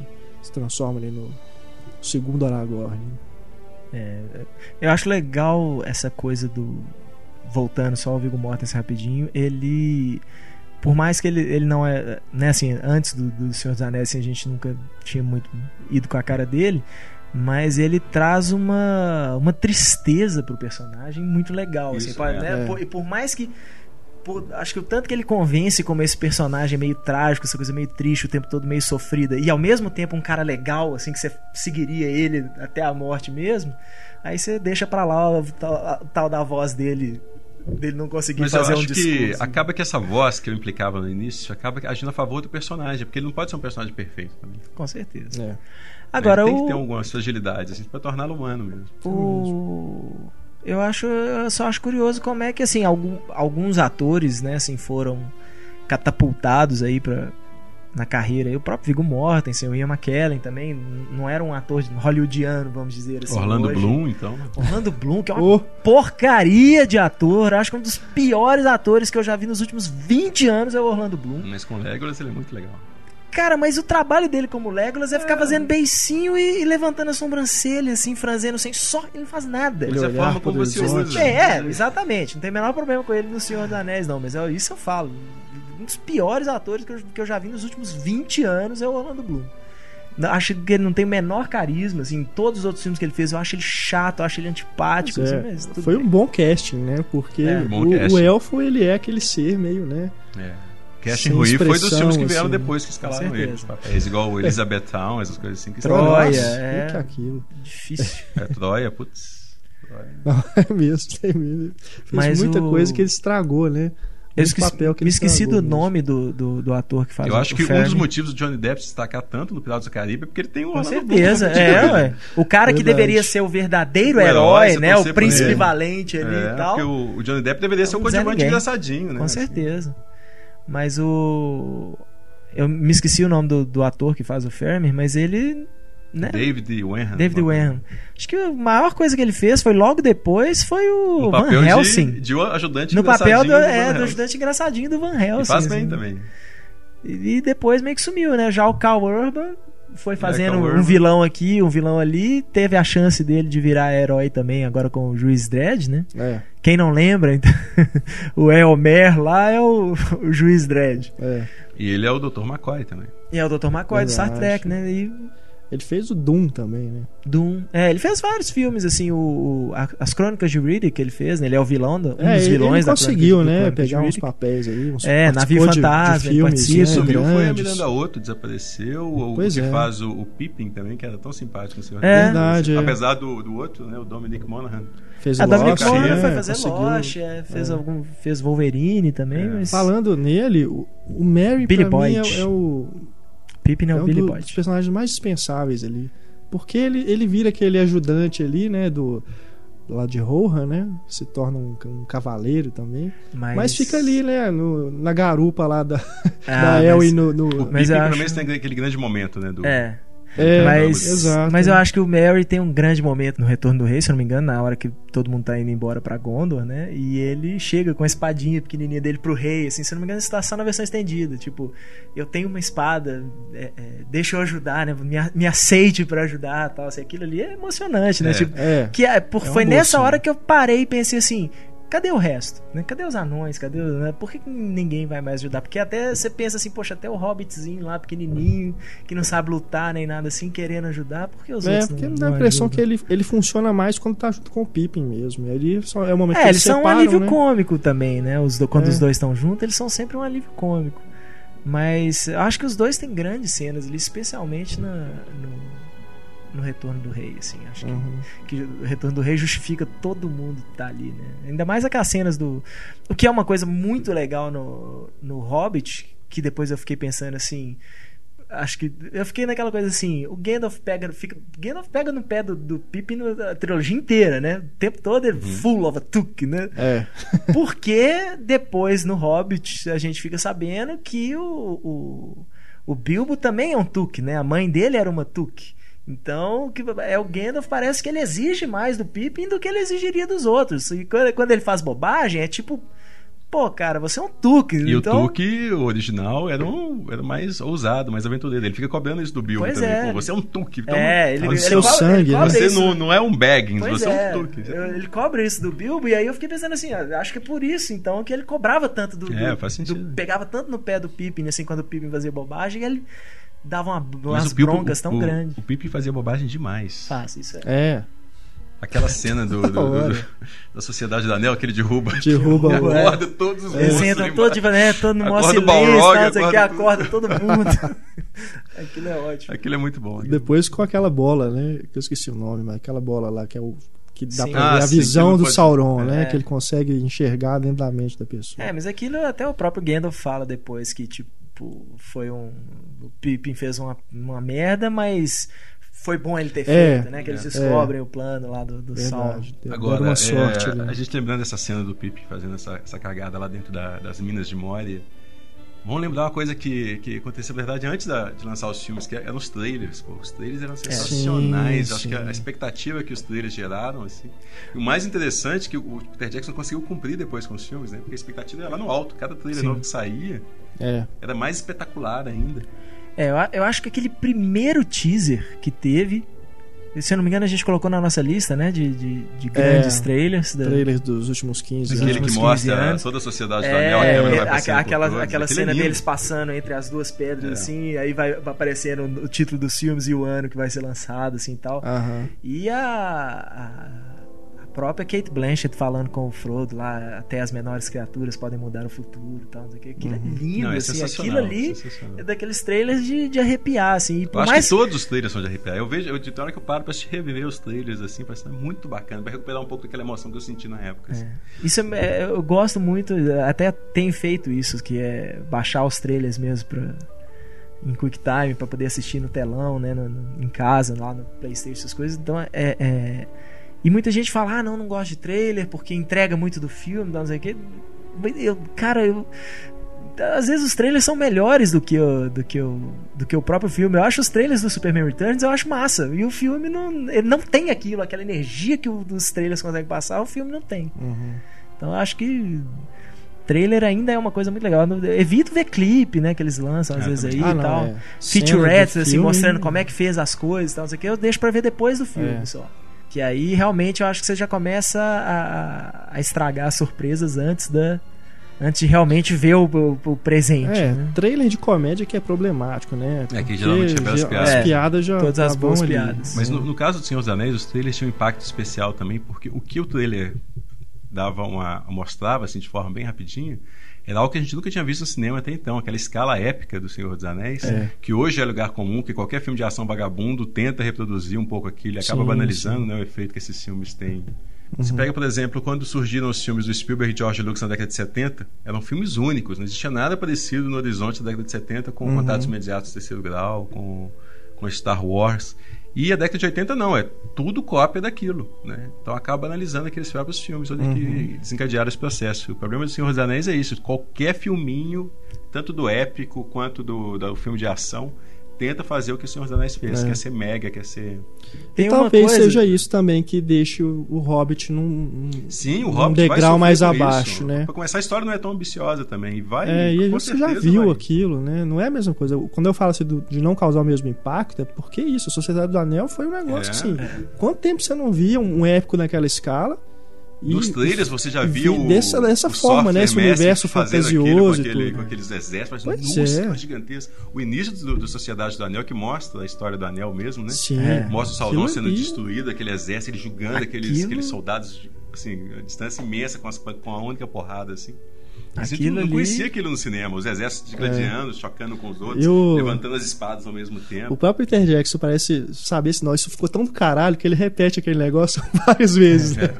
Não, isso é difícil demais de fazer, cara. E perde, e perde o impacto completamente. É. Essa Não, e você vê que é difícil fazer uma cena de flashback daquela assim, né? Com voice-over o tempo todo. É. E dura uns 10 minutos e aquilo. É sensacional. Na, na versão estendida é mais longa ainda. Mais longa uhum. ainda. É difícil demais fazer aquilo de, de forma eficiente. Outro dia, eu não sei nem pra que eu perco meu tempo. Outro dia eu tava vendo o Conan do Marcos Nispel aí com, com o Caldrogo lá como no papel principal. Cara, é, você vê claramente que o cara pensou assim: vou fazer um Senhor dos Anéis badass, né? Que o, o, o, personagem principal é fortão, sem camisa e quer matar todo mundo.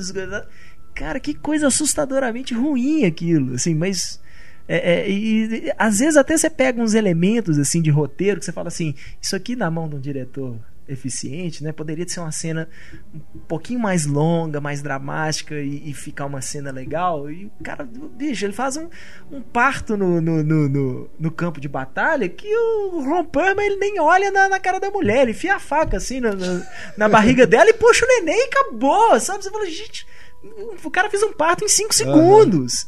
Sabe, não tem peso nenhum aquela coisa que os caras falam, porque ele nasceu no campo de batalha. Foda-se, qualquer um nasce no campo de batalha se era desse jeito, sabe? É impressionante. É. Agora, é bom que vocês lembraram isso. O Hobbit tem uma, não tem uma coisa que depois, ao ver as versões estendidas, me incomodou um pouquinho. E é coisa de direção mesmo. Nas versões estendidas, o, o Peter Jackson ele não usa tanto aquela câmera ele meio que tira aquela câmera embaçada que umas horas ele usa, assim, de sim, balançar sim. bastante a câmera e tal. Eu acho que ele reparou que aquilo estava destoando um pouco da estética do resto do filme, é, porque isso diminui. Disso. Não, e, e assim, e, acontece muito na Sociedade do Anel e depois é, diminui nos outros, outros filmes. E na, na versão estendida ele praticamente tira isso. Mas tem uma coisa que ele ainda manteve que na versão estendida, aquilo, como a versão estendida já é um pouco mais longa, né? Você, aquilo me incomodou um pouquinho, que é em algumas cenas ele ele altera a velocidade, literalmente a velocidade da, da, da captação. Da captação.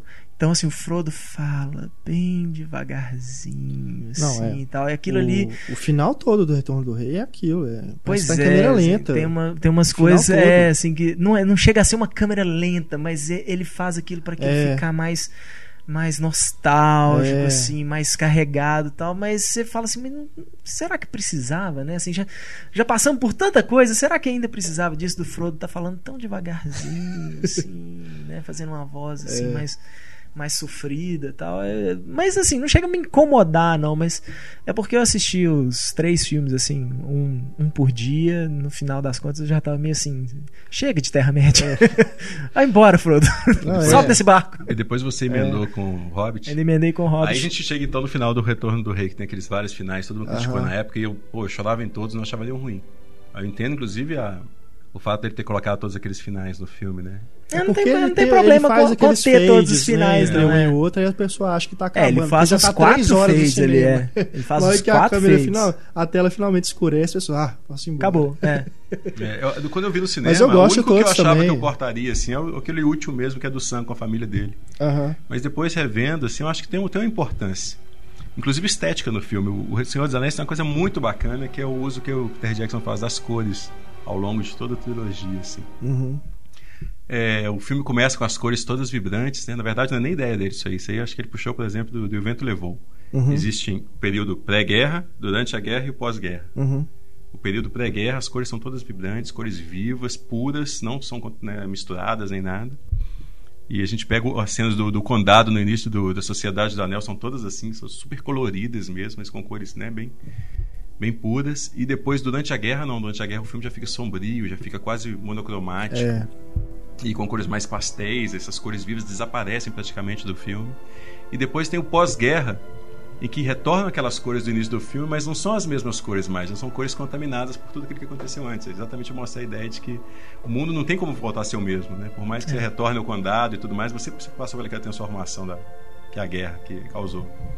E então você volta ao condado, o, principalmente quando mostra a trajetória do Frodo ali no final do filme, as cores são completamente diferentes. Isso, elas só retomam re- o- retornam ao, ao o que era mostrado no primeiro filme quando aparece a sequência do Sam no final. Porque o Sam é o único que passou por toda a história sem ser contaminado por nada. Ele permaneceu o mesmo personagem que ele era antes. Puro, leal e tudo mais. Ele não foi corrompido em nenhum momento sequer. Né? Ele é um personagem que passa por toda aquela aventura e permanece incólume isso, né? É, você- E as cores você- mostram essa pureza dele no Pois é. finalzinho. É o único trecho que as cores são exatamente É, iguais. você vê que até o próprio Pip e o Mary, eles eles estão lá na, na taverna e os quatro sentados na mesa e nem o Pip e o Mary, que, né, que eram bagunceiros, É. cantavam em cima da mesa, são os quatro sentadinhos, né, com caneco de cerveja. No É. máximo eles, né, fazem um brinde meio tímido até, assim, é bebendo, coisa. mas ninguém ali é a mesma coisa.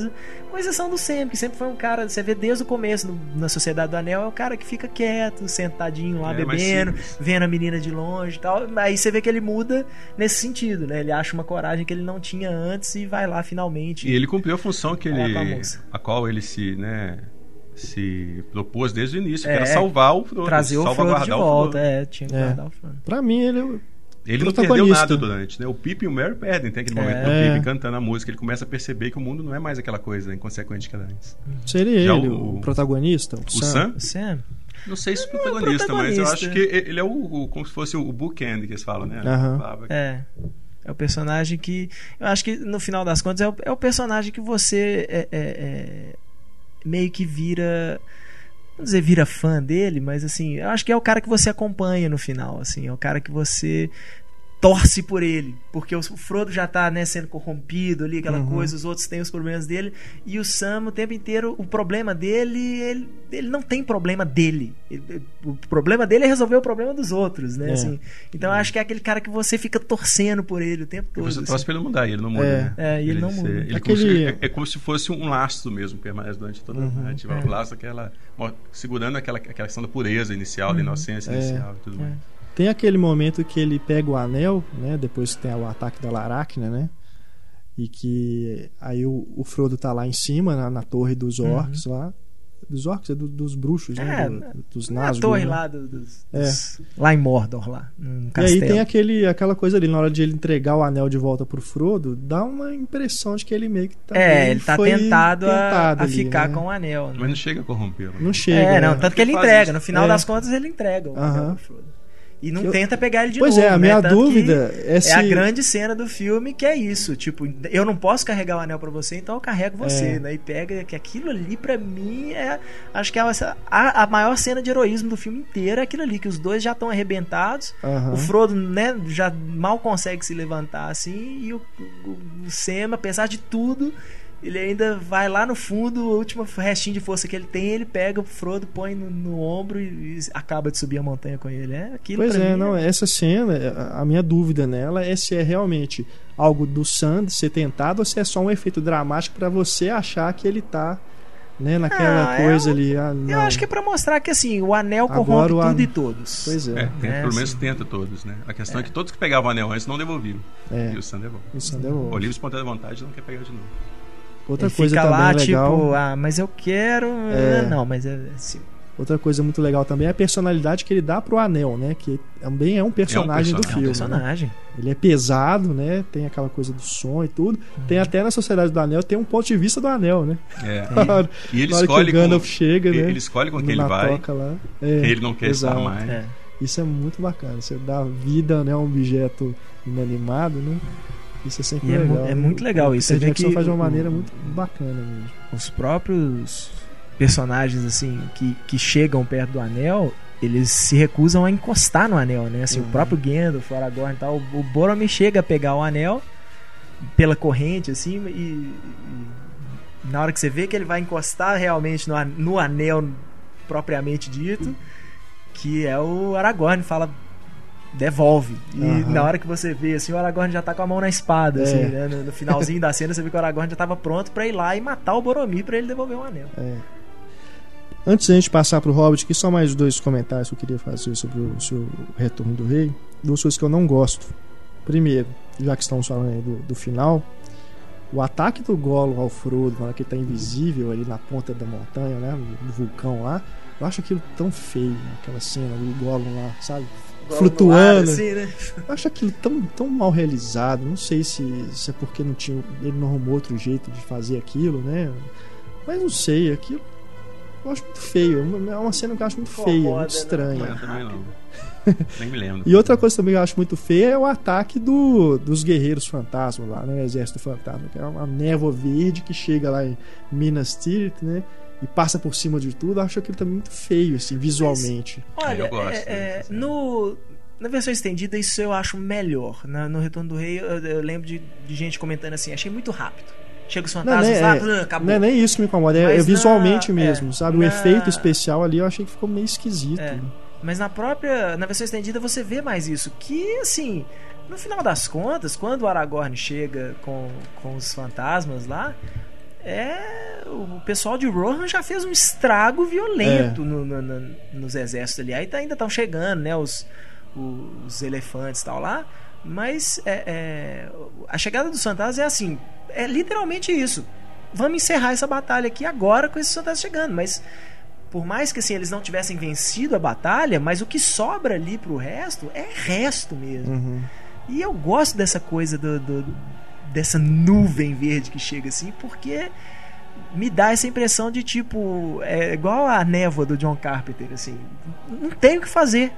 Não tem o que fazer. Esses caras vão entrar por todos os cantos, por todo negócio, vão invadir tudo, vão dominar tudo e acabou. Não tem o- como os caras podem. É, e é o motivo que o Peter Jackson fazer. já tinha usado nos outros filmes. É, geralmente ele usava ah, como elemento a água, né? Tem aquele momento da água É. do, do Sim, Sociedade do Anel, sim. que a água vem, a Liv Tyler convoca a água É, e a água vem a limpa os. É. os- praticamente limpa a cena, né? Tem um- Aham. Mas ali pelo menos é bonito. Sim, Os no, cavalos, no segundo filme né, tem formam ali a- na água. a cena dos, torres, do- dos é. entes, né? Os Também, entes que destroem a limpando, limpando represa, aquela área é. toda. É. E ele meio que faz isso E mesmo. Vamos encerrar isso aqui de uma vamos. forma É, verdade. passar por cima. gente. Gosto muito, é, inclusive, da cena na, na caverna ainda do- dos fantasmas, que tem aquela avalanche de crânios, né? Que eles ficam presos. Aquilo Que ali é só na versão bom. estendida também. É. Eu não tinha visto até então a versão estendida do Retorno do Rei. Vi agora em Blu-ray. Eu não lembrava daquela cena. Aquela eu falei assim, cena, é, é, aquela cena Nossa, acaba cena na, na versão muito- original, muito bem acaba feita, com né? o Aragorn, né? Cobrando dos caras. É. E aí, o que vocês dizem, né? Assim, Ô, Renato, eu acho que devia ter chamado alguém que não gostasse do Senhor dos Anéis pra ser podcast. Precisa de alguém pra inventar problemas maiores pro filme aqui. Não existe Bom. muito drama que a gente tá fazendo aqui, todo mundo concorda. Pô. acho que problemas a gente vai levantar agora que a gente vai falar do Hobbit, Ah, né? sim. Aí tem que arrumar alguém que gosta. Ah, eu gosto, eu não tenho tantos Eu também problemas. gosto, mas eu, gosto eu- desse eu cara. confesso que eu fiquei muito decepcionado. Pois Tem é. muito- Eu ainda não consegui que eu cheguei a ficar decepção. decepcionado, não? Só não. E olha que eu não esperava muito. O que te Desde decepcionou mais, Carlos? O fato de ser mais do mesmo. É, Enquanto né? o Senhor dos Anéis, a cada novo filme, ele conseguia introduzir novos elementos, o tempo todo que te maravilhava, que dava aquela sensação de, né, de wonder mesmo, assim, de maravilhamento completo, de deslumbramento. Nesse Hobbit, em nenhum momento isso acontece. Uhum. Nenhum momento. É só. E os momentos que ele, que ele poderia fazer isso, ele recorre a elementos que ele já usou no Senhor dos Anéis. É, essa coisa E acaba enfraquecendo não também. só o Hobbit, mas enfraquece também o Senhor dos Anéis, porque ele já fez isso antes. Pois é. Porque depois não, né? Se a gente colocar Sim. dentro do timeline, assim, o É. Senhor dos Anéis ele vai fazer a mesma coisa que ele fez antes. É aquela coisa, você já saca o que, que vai acontecer. Nossa, Na hora nossa, que o, com certeza acaba que o. Gandalf sopra lá no. Cochicha lá na, na Aviso de borboleta, novo né? dos spoilers. Olha. É, agora spoilers aqui. se Total, você não o escutou, se você ainda não viu o Hobbit, para de escutar agora, vê o Vai filme e o depois filme. volta aqui. De preferência, veja as duas versões, né? A versão É. tradicional e, e em 48 O frames. que, que você acha? Qual que ele deve o público deve assistir primeiro? Eu só vi a Primeiro, versão em 24 Eu quadros. acho que eu acho que a a forma ideal de ver o filme é 3D normal. Não, mas o que, que você acha que ele deve ver primeiro? Porque é interessante ele conhecer a tecnologia Pois nova é, também. depois ver em 48. Primeiro ver 3D normal. é, depois, depois ver 48 para conhecer mesmo e até poder. Então tá aí a opinião de quem viu as duas versões. Assista primeiro em 3D com 24 quadros. Depois você aprecia a tecnologia Isso. nova. Eu acho interessante também. Eu optei por ver primeiro também em 24 quadros porque eu acho que se fosse de cara a versão em 48 quadros por segundo, eu ficaria muito O preocupado em ver... estranhamento seria maior. Exato. Não, e- Exatamente. e, e preocupado em ver a tecnologia também, É. não envolveria menos na história. Né? Exato. É, eu, eu assisti só a versão em 48 quadros. É, no começo, não tem jeito, assim, você vai ter um estranhamento mesmo. Sim, parece que isso é inevitável. Principalmente porque é, a gente sabe que né, as coisas não são filmadas em ordem e tal, mas a impressão que dá ao ver o filme é que o Peter Jackson, durante a, a produção, parece que ele vai aprendendo a usar melhor essa, a tecnologia de 48 quadros por segundo. Para, alguns movimentos de câmera logo no começo assim, são bem parecem meio, muito estranhos, assim, com perdão da palavra, fica parecendo meio até meio novela, sabe? É. Aquele visual brilhante demais e, e perfeito demais. Então, quando você tem algum, alguns movimentos, aqueles movimentos parecem um pouco quando você está vendo uma TV HD desregulada, assim, uma, um, umas coisas parecem ser muito rápidas, muito naturais demais ali. Ele É. perde um pouco o elemento cinematográfico. Mas no decorrer do filme isso melhora muito. Né, assim, de tanto no final do filme você já não tá percebendo isso mais. Pode ser simplesmente efeito no cérebro, né? O cérebro acostumou com aquela imagem, mas eu acho que realmente ele melhora isso no final, porque quando eu me lembrava desse problema e ficava procurando assim, não, né, não- isso não deixou de acontecer no filme e tal, e aí eu ficava procurando e eu não via esse problema assim. Então parece que realmente ele começa pior e vai melhorando um pouco. Eu Mas eu fico você curioso com o próximo porque- filme. Eu fico curioso com o próximo filme. Eu acho que no próximo filme ele já vai ter isso mais bem bem realizado, essa, essa- esse uso da tecnologia. nova. Ou não, porque foi tudo rodado Filmado, junto, É, né? pode ser. Mas assim, eu acho Talvez que você tem razão mesmo. Eu acho que a, a versão 24 quadros que eu vi no início, você percebe ainda alguns efeitos colaterais resultantes talvez da conversão do 48 quadros para 24 quadros. Você ainda no início tem uns movimentos de câmera bem estranhos, assim, uns efeitos indesejáveis na imagem. É.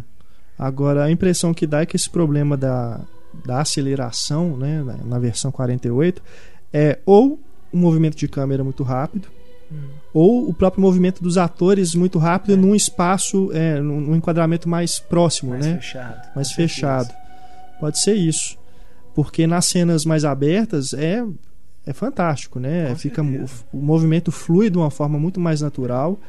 É, você não tem es- esse estranhamento tão, tão grande assim quando acontece nessas cenas. Porque, por exemplo, nos planos de detalhe, quando alguém vai abrir uma porta, por exemplo, tem, tem hora que assim, parece que o, o, o, take durou um segundo, de tão rápido que foi, sabe? É. Alguns efeitos visuais acho que ficam bem mais bonitos até no 48. É, A, aquele, o, o orc branco lá, né? sim. Que sim. Aquilo é, em 48 é impressionante, assim, a- o realismo dele em relação às outras coisas, assim, você não, não consegue enxergar aquilo ali de forma nenhuma, qualquer falsidade naquilo ali. Acho que o primeiro momento que Mas- você percebe isso é na, no- na cena dos trolls lá na floresta, né? Que ali é o primeiro momento que eles, os atores interagem com as criaturas É. em CGI. E aí você vê que as criaturas elas estão com um movimento mais fluido, parece que elas estão ali mesmo, né? Uhum. Parece que fica tudo mais natural. É, o, o- Agora, já alguns efeitos problemáticos, que sempre foram problemáticos, por exemplo, como fogo, fogo digital é uma coisa difícil de É. fazer. E eu acho que ele fica mais evidente quando ele não é verdadeiro, eu acho que ele fica mais evidente no, no 48. Uhum. Mas eu acho uma experiência, acho uma experiência muito legal. Próprio Peter Jackson fazer isso em 48, assim, eu acho que, que é legal pra ter uma coisa nova, né? Assim, igual o 3D foi uma coisa nova e, né, vamos, vamos testar isso aqui. Mas não sei se faz falta. Eu Só- tenho que só- ver a só versão uma pausa, 24. ainda. 3D não é uma coisa nova. E Não, nova que eu falo é esse desse 3D que começou mais ou menos ali na. Real 3D. É, essa, essa, essa onda agora de filmes em 3D. E outra coisa também, essa maior quadros por segundo também não é uma coisa nova. Não, isso foi de 20 anos atrás, mais ou menos, só que foi descartado. É, na verdade, na década de experiência 70, o foi- Douglas Trumbull, que foi o criador de efeitos 2001. visuais do 2001, ele já tinha estabelecido uma tecnologia que ele usava 60 quadros por segundo. Fez várias experiências, claro que são inviáveis do ponto de vista econômico, você gastava uma quantidade imensa de película É. e tudo mais. Mas era bastante interessante, porque o próprio Kubrick achava também que a imagem ideal você conseguiria com 60 ou 64 quadros por segundo, uma coisa assim. Que se aproximaria mais da, da nossa capacidade de enxergar o mundo também. né? Uhum. Aí hoje parece que não, hoje acho que eles chegaram num acordo que seria mais ou menos próximo dos 48 quadros por segundo. Que o 24 ainda é pouco, porque ainda existe aquele efeito do blur e tal, que é Certo. resultante da imagem.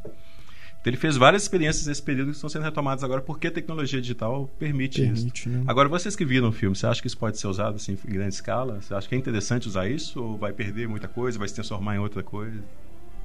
É, é estranho, né? A gente fala assim, a gente só vai ver esse novo essa coisa do uso do 3D no dia que a gente vê um filme em 3D que teoricamente não precisa ser em 3D, um drama, uma coisa menor. Eu acho que às vezes o 48 acho que às vezes falta essa experiência também. Assim, a gente vê um filme que não tem a menor necessidade é, é, tecnológica, assim, vamos dizer, de efeito visual, esse tipo de coisa. A gente vê um filme como esse feito em 48 e vê ver qual que vai ser o, o, resultado, porque eu gosto muito das cenas pequenas em 48, porque fica, ele ganha uma, uma clareza de imagem, de movimentos, essas coisas gigantesca, é, mas sem perder aquela aquele visual cinematográfico. É. Né, nas cenas mais, mais paradas. Eu tinha medo de virar novela mesmo, aquela imagem de novela, mas não senti isso até pelo, pela própria questão da fotografia, né? Luz faz muita diferença ali.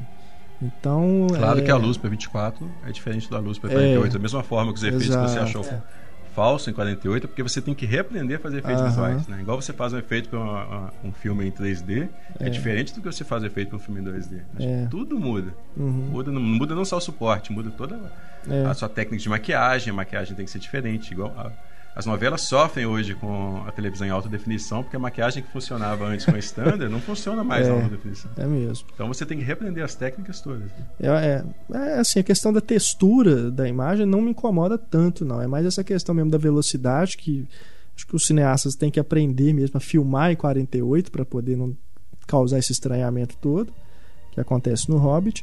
Mas assim, narrativamente não faz diferença nenhuma. Agora, né? eu não vi o, o 48 filme, quadros. É, né? Eu não vi o filme 48, mas você não acha que o filme, que o Hobbit, um dos motivos dele ser longo, todo mundo chama ele de desnecessariamente longo, é exatamente para te dar tempo, principalmente na introdução, né? exatamente para te dar tempo para te acostumar com a tecnologia de 48 até ele entrar finalmente na ação e tudo. Pode ser. Poderia ser isso. Pode ser. É. Porque eu acho que tem, tem aquela sequência imensa do início do filme é, lá, né? Dos do, anões. Dos anões, no jantar, na casa do Bilbo. Uhum. E muita gente fala que ele demora muito, até que isso não me incomodou, não. Eu achei interessante aquela sequência, mas uhum. eu fico imaginando que um dos motivos dele, dele ter tomado essas decisões porque do ponto de vista narrativo não, não, é, não, são, não, é necessário, mas acho que é te dá um uhum. tempo de acostumar com, essa, né, com, é. com a tecnologia e tudo mais. É o que eu faria, pelo menos. Uhum. Assim. Pode é, ser, o problema é que todos os filmes são de três horas. É. Não, tomara que os outros não sejam, acho que não precisa disso. É. Agora, é, outra coisa que eu ia falar também, que eu esqueci nesse momento aqui, deu mudando. Mas o próprio 3D, ele são raros os filmes que você vê que o 3D ah, é necessário. O 3D. Né, necessário narrativamente. Eu acredito que no a invenção de Hugo Cabret, o Scorsese faz uma, um uso narrativo do 3D.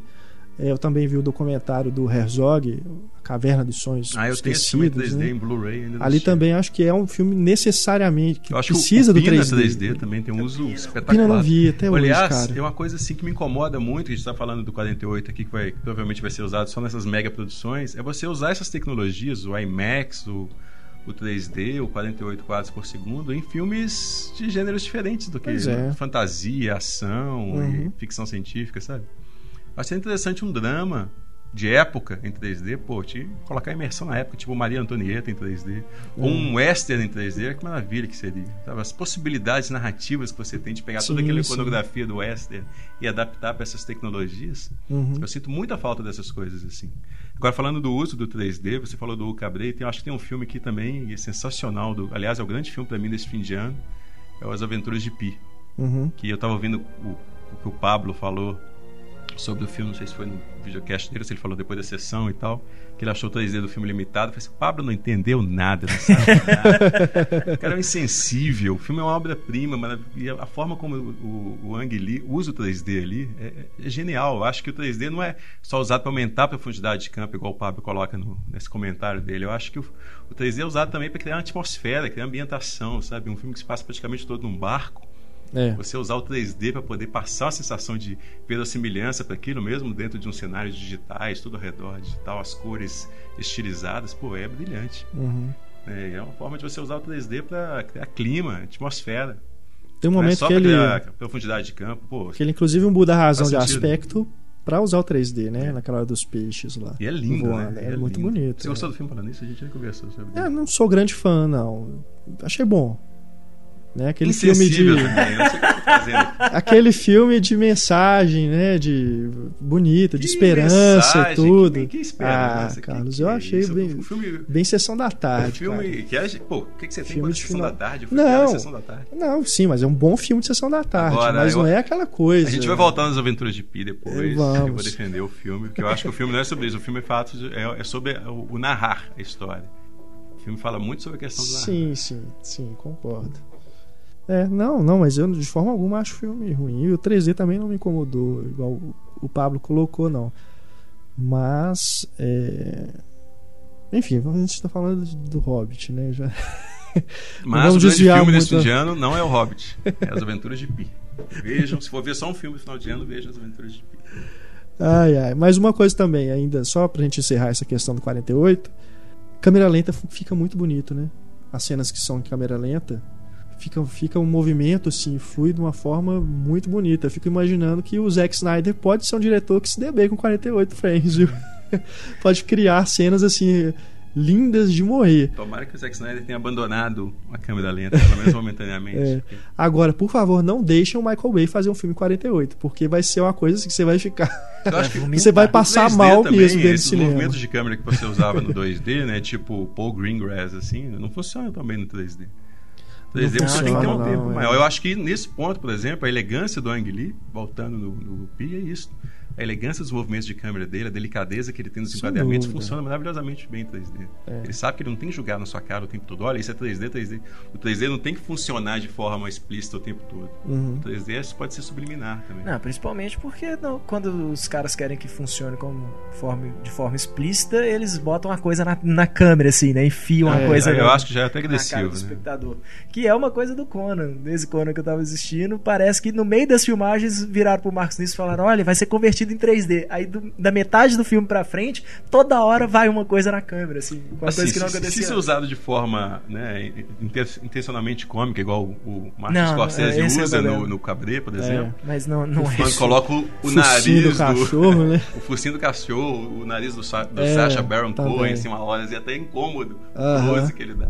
É. Pode ser interessante, mas eu acho que geralmente é, é, meio é gratuito. Aquelas coisas isso. gratuitas mesmo, assim, alguém vai dar uma espadada em alguém, aí o cara sai do caminho, a espada vai na câmera. É, não, isso Alguém é... vai pegar alguma coisa, aí a câmera. Isso acaba te tirando você mão, do filme, assim, não é. colocando você no filme.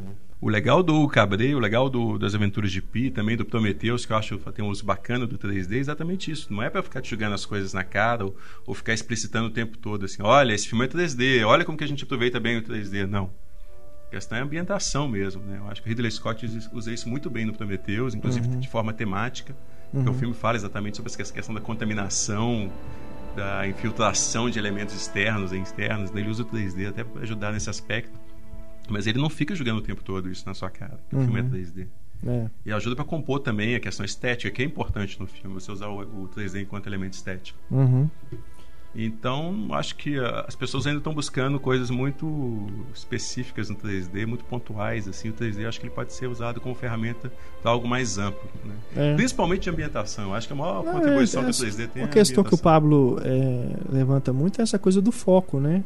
De você não usar assim, a todo momento o, a profundidade de campo. Mas é, mas eu acho que não total. precisa. Não precisa. Porque eu acho que narrativamente você tem que ter essa possibilidade de estar dentro do 3D, que é foco é, também. Também eu acho uma possibilidade que. Pensa se o cidadão Kane fosse também. o tempo todo usando profundidade de campo. Tem momentos que ele não vai usar isso. Ele tem essa possibilidade, mas ele é. não vai usar isso. Né? Ele vai é usar em momentos que ele quer passar essa ideia mesmo de quase onisciência do personagem principal. Assim. Uhum.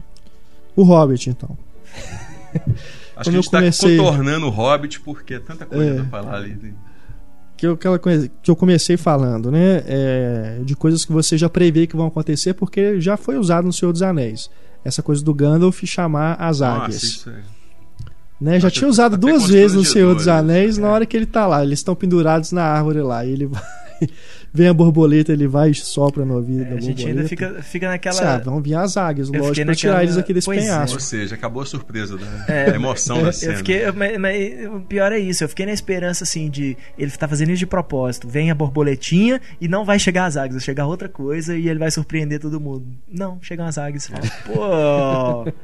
Eu acho que de você fazer umas piadinhas, igual o Gandalf bater a cabeça no, no, no, no lustre, no lustre da é, casa, é. tudo bem. Assim, é, é, legal fazer piscar o olho pra plateia, assim, mas uhum. aquele efeito também do escurecimento quando ele quer impor o respeito.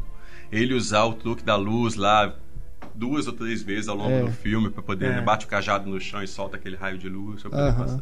Pô, aquilo meio que cansa, assim. É. é muito limitado o repertório do Gandalf. E outra coisa também que eu acho que prejudica o filme é porque na Sociedade do Anel você tem um elfo, um anão, né, o, o homem, né, o hobbit, tudo ali, um monte de anão. É. um monte de anão e você não guarda quem são É. todos, cada um deles, Eu né? só, só guardei o líder lá, o Thorian É. Oakenshield, e o tal do Killy, porque toda hora o Thorian fala Killy, Killy, Killy. O Killy é o único que usa um arco e flecha, né? Então, É, ele não consegue mesmo. estabelecer, né? Apesar do tempo que ele toma no início. Né? Pois eu, tava, é. conversando depois da sessão com a Ana Lúcia Andrade e ela, Sim. ela achou o filme um saco. Mas ela falou isso mesmo, falou que o, o maior problema, eu concordo com ela, é que todos os anões têm a mesma personalidade, são todos Pois iguais. é. É. Eles não são diferentes entre si, só visualmente, mas assim, Uhum. todos agem da mesma forma, tomam as mesmas decisões, né? Com exceção do líder, que tem esse aspecto mais é, carrancudo, assim, os outros É. são todos iguais mesmo. Mas eu acho até que registrou melhor do que eu imaginei que fosse registrar, assim. Acho Uhum. que tem, os- tem aquele anão que é mais velhinho, tem É. os dois os irmãos lá, que patetas, que ficam... É, que também são, é, são os, os- os personagens que realmente ganham destaque, né? Assim, o É. velhinho, porque ele era ele é o tipo o único que era um guerreiro ali também Aham. deles, né? Exatamente. Ele que conta a história do Thorian lá no- quando eles estão todos no acampamento. Então são os que ganham um pouquinho mais de atenção. É.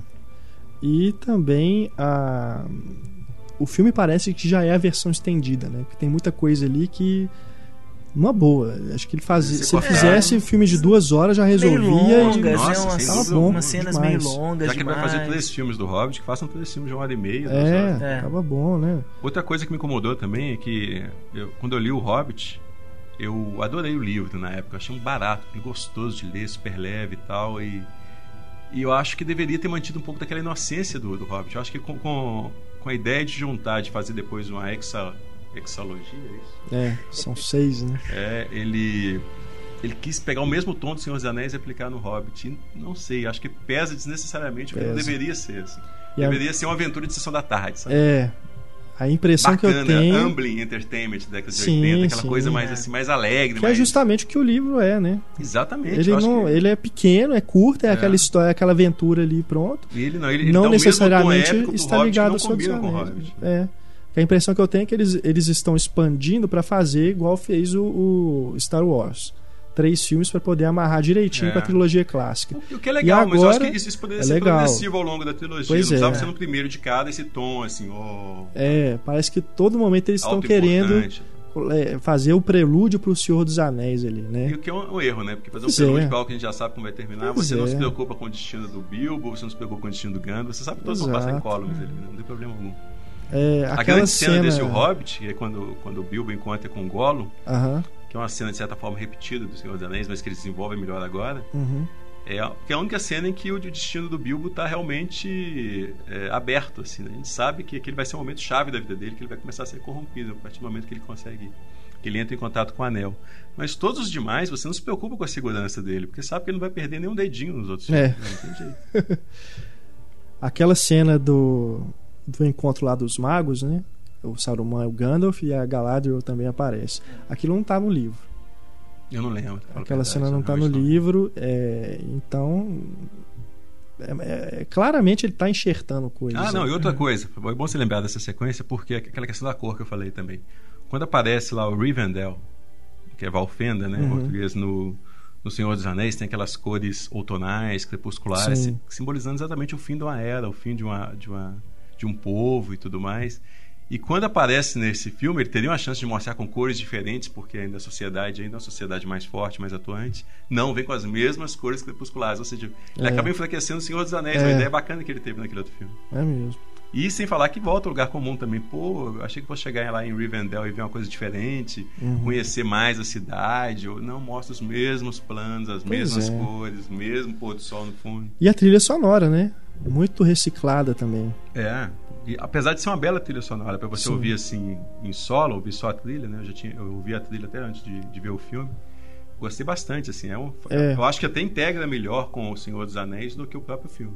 Gosto do tema principal, né? Que ele Bacana. aproveita né, a canção ali do- dos É. anões lá no, no começo e, e faz aquela, aquela marcha, né? Que você escuta ali em vários momentos. Mas ele reaproveita, né? Por exemplo, na hora que o, o Thorin vai pra cima do daquele orc branco, que eu me esqueci o nome.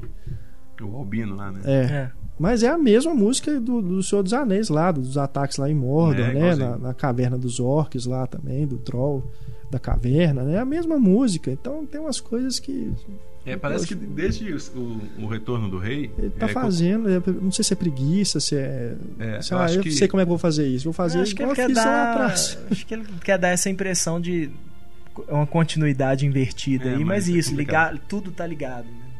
Eu acho que é falta de interesse mesmo. Mas é. Você falou que o filme nasceu estendido. Eu acho que é um problema que o Peter Jackson tem desde que as versões estendidas do Senhor dos Anéis foram tão bem recebidas assim. Eu acho que desde então ele perdeu a mão para isso, do que, que ele normalmente cortaria dos filmes para enxugar os filmes. Aham. King Kong nasceu versão estendida para É. mim. O, o Olhar no Paraíso nem fala, então eu cortaria todas as sequências do Paraíso, eu cortaria do filme. E agora esse também. E pior que todos os outros filmes, parece tirando o Olhar do Paraíso, que foi um fracasso, todos os outros filmes ele pensa em fazer depois uma versão estendida, mais estendida ainda. Pois é, não acaba Eu acho que seria uma, né? sensacional uma versão entendida do filme, não estendida, sabe? Eu acho, mas eu acho muito legal enxuta. do, do, do filme começar com.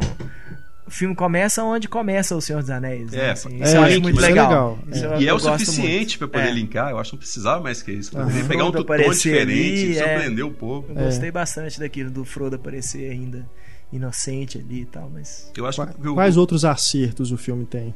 Vamos Porque não é um filme ruim. Não, Deixa não claro, a é, gente tá não é. apontando os problemas Não aqui, é. mas não é um filme ruim. Mas eu acho legal a gente apontar os, os problemas, porque é legal as pessoas já irem com a expectativa mais baixa, inclusive poder curtir o que o filme tem de bom, né? É, É um filme de fantasia e de aventura melhor do que a média que a gente Ah, tem. sem dúvida, sem dúvida. Ele tem bons momentos, tem belos momentos, tem ótimos atores. Acho que o- o- você vê mais três horas de Ian McKellen como Gandalf, é sempre muito bom. O cara consegue achar novas nuances do personagem, novas expressões, assim, novas, novos movimentos, né, de físicos ou corporais, assim. E até criar coisas que, não- que eu não sei nem se estavam no roteiro, por exemplo, uma, uma insinuação de um, talvez um passado entre o Gandalf e a Galadriel, num determinado momento, uma coisa Aham. é um olhar do, do, do Ian McKellen já passa essa ideia, assim, sabe? Ele É. aproveita uma deixa já, né, daquela da interpretação da Kate Blanchett, que é mais já é mais insinuante em todos os momentos. Uhum. É, e até você pensar, isso é legal que dá um- um- uma, um- uma pequena ad- adição ao próprio Senhor dos Anéis, né? Da Sociedade do Anel,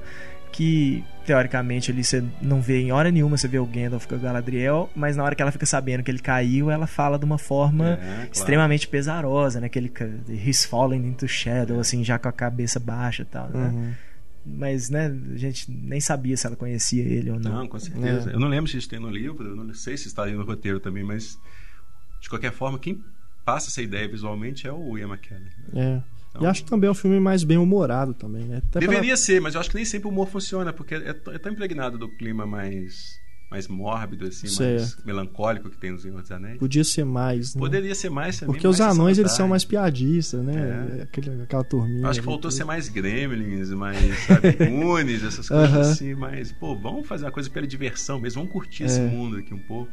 É mesmo. Talvez se fosse outro diretor no lugar do Peter Jackson, né? Assim, eu admiro pra caramba o Peter Jackson, apesar de acho que desses últimos filmes ele tem, tem seus pecados, mas eu acho que se fosse outro diretor mais interessado mesmo, assim. Acho que o Peter Jackson assumiu o papel de produtor.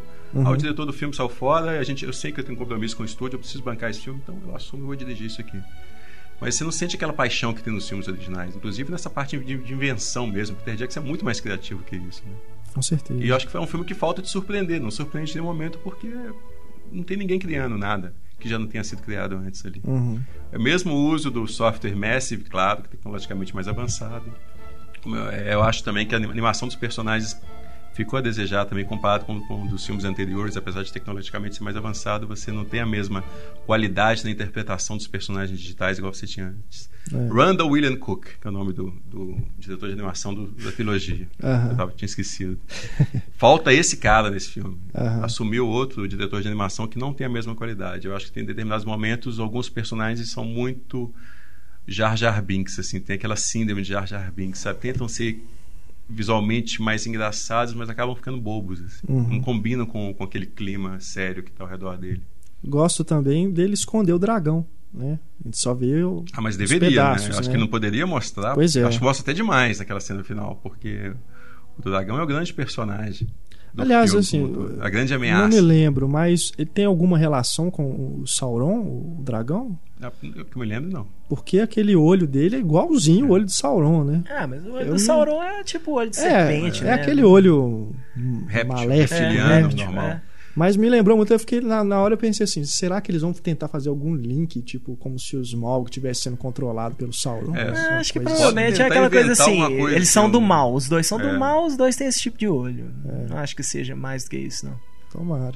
Mas o, o, o fato do. a gente estava falando antes, né? A questão do, do ser o fim da era da magia. Quando chega o Senhor dos Anéis, já não existem dragões no mundo. É. É, Então é exatamente isso mesmo. Acho que passa essa ideia. Agora, se você mostrar o dragão de cara no primeiro filme, você vai estar estragando o grande. Com certeza. É, acho que, tease, a- né, acho que da mostraria se trilogia. fossem apenas dois filmes, como tinha sido planejado Mas antes. Aí mesmo acho que assim, talvez um o o último, o último, última tomada aí seria o Smog, assim, de alguma forma. Mas, mas no caso disso, pra você ficar assim, não, quero ver o segundo, né? Mas já que são três, eles provavelmente vão deixar isso pra mais tarde. É. E vamos ver se eles vão conseguir superar o design do Dragon Slayer, que pra mim ainda é um grande dragão do cinema. assim. Uhum. matador de dragões. né? Eu ainda acho que vocês deveriam ter chamado alguém que não gosta do Senhor dos Anéis, porque aí ia gerar conflito aqui. A gente faz o. Quando sair o Hobbit parte 2, a gente traz, um, traz a Ana Lúcia aqui, já que ela não gostou. Acho, mas ela, eu acho que ela gosta Acho do que o Senhor dos primeiro. Anéis eu acho que ela gosta. É, ela, ela gosta, gosta mas ela, ela me falou que prefere o King Kong, daria uma ótima É. discussão. Agora, ó, chama o Marcelo Miranda, que é besta. que gosta de Mas ele gosta, eu perguntei pra ele. Ele Marcelo Miranda gosta do Senhor dos Gosta, né? Anéis. Então quem que não gosta? Paulo Henrique gosta? Paulo Henrique já veio aqui algumas vezes também. Será que É, ele gosta dos Senhor dos Anéis? não sei. Eu acho que ele não gosta, não. Ah, esses Eu caras que são aqueles que, se acham superiores ao filme. Bom, nossos ouvintes podem se manifestar por e-mail, É, se né? você não gosta do Senhor dos Anéis, vem até aqui. Mande Nós seu vamos- e-mail para o nosso e-mail, cinema.cinemascena.com.br. Pode deixar suas mensagens também na página do podcast, nosso Twitter também está aí aberto, arroba Cinema em Cena. E no podcast 2.0, que acompanha este podcast, nós vamos retomar aí essa discussão sobre o Senhor dos Anéis com a participação de vocês.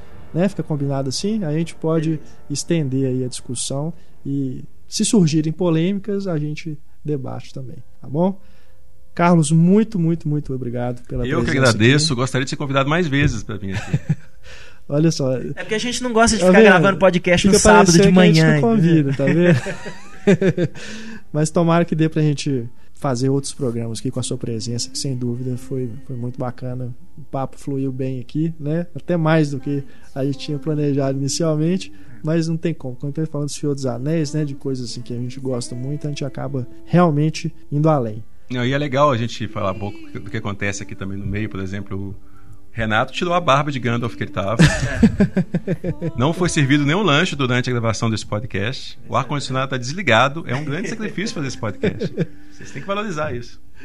É isso aí. Eu agradeço também aqui a presença do Heitor e, lógico, a sua audiência, sempre muito carinhosa. Voltamos então na próxima semana com mais programa, mais podcast para vocês. Um grande abraço, pessoal, e tchau.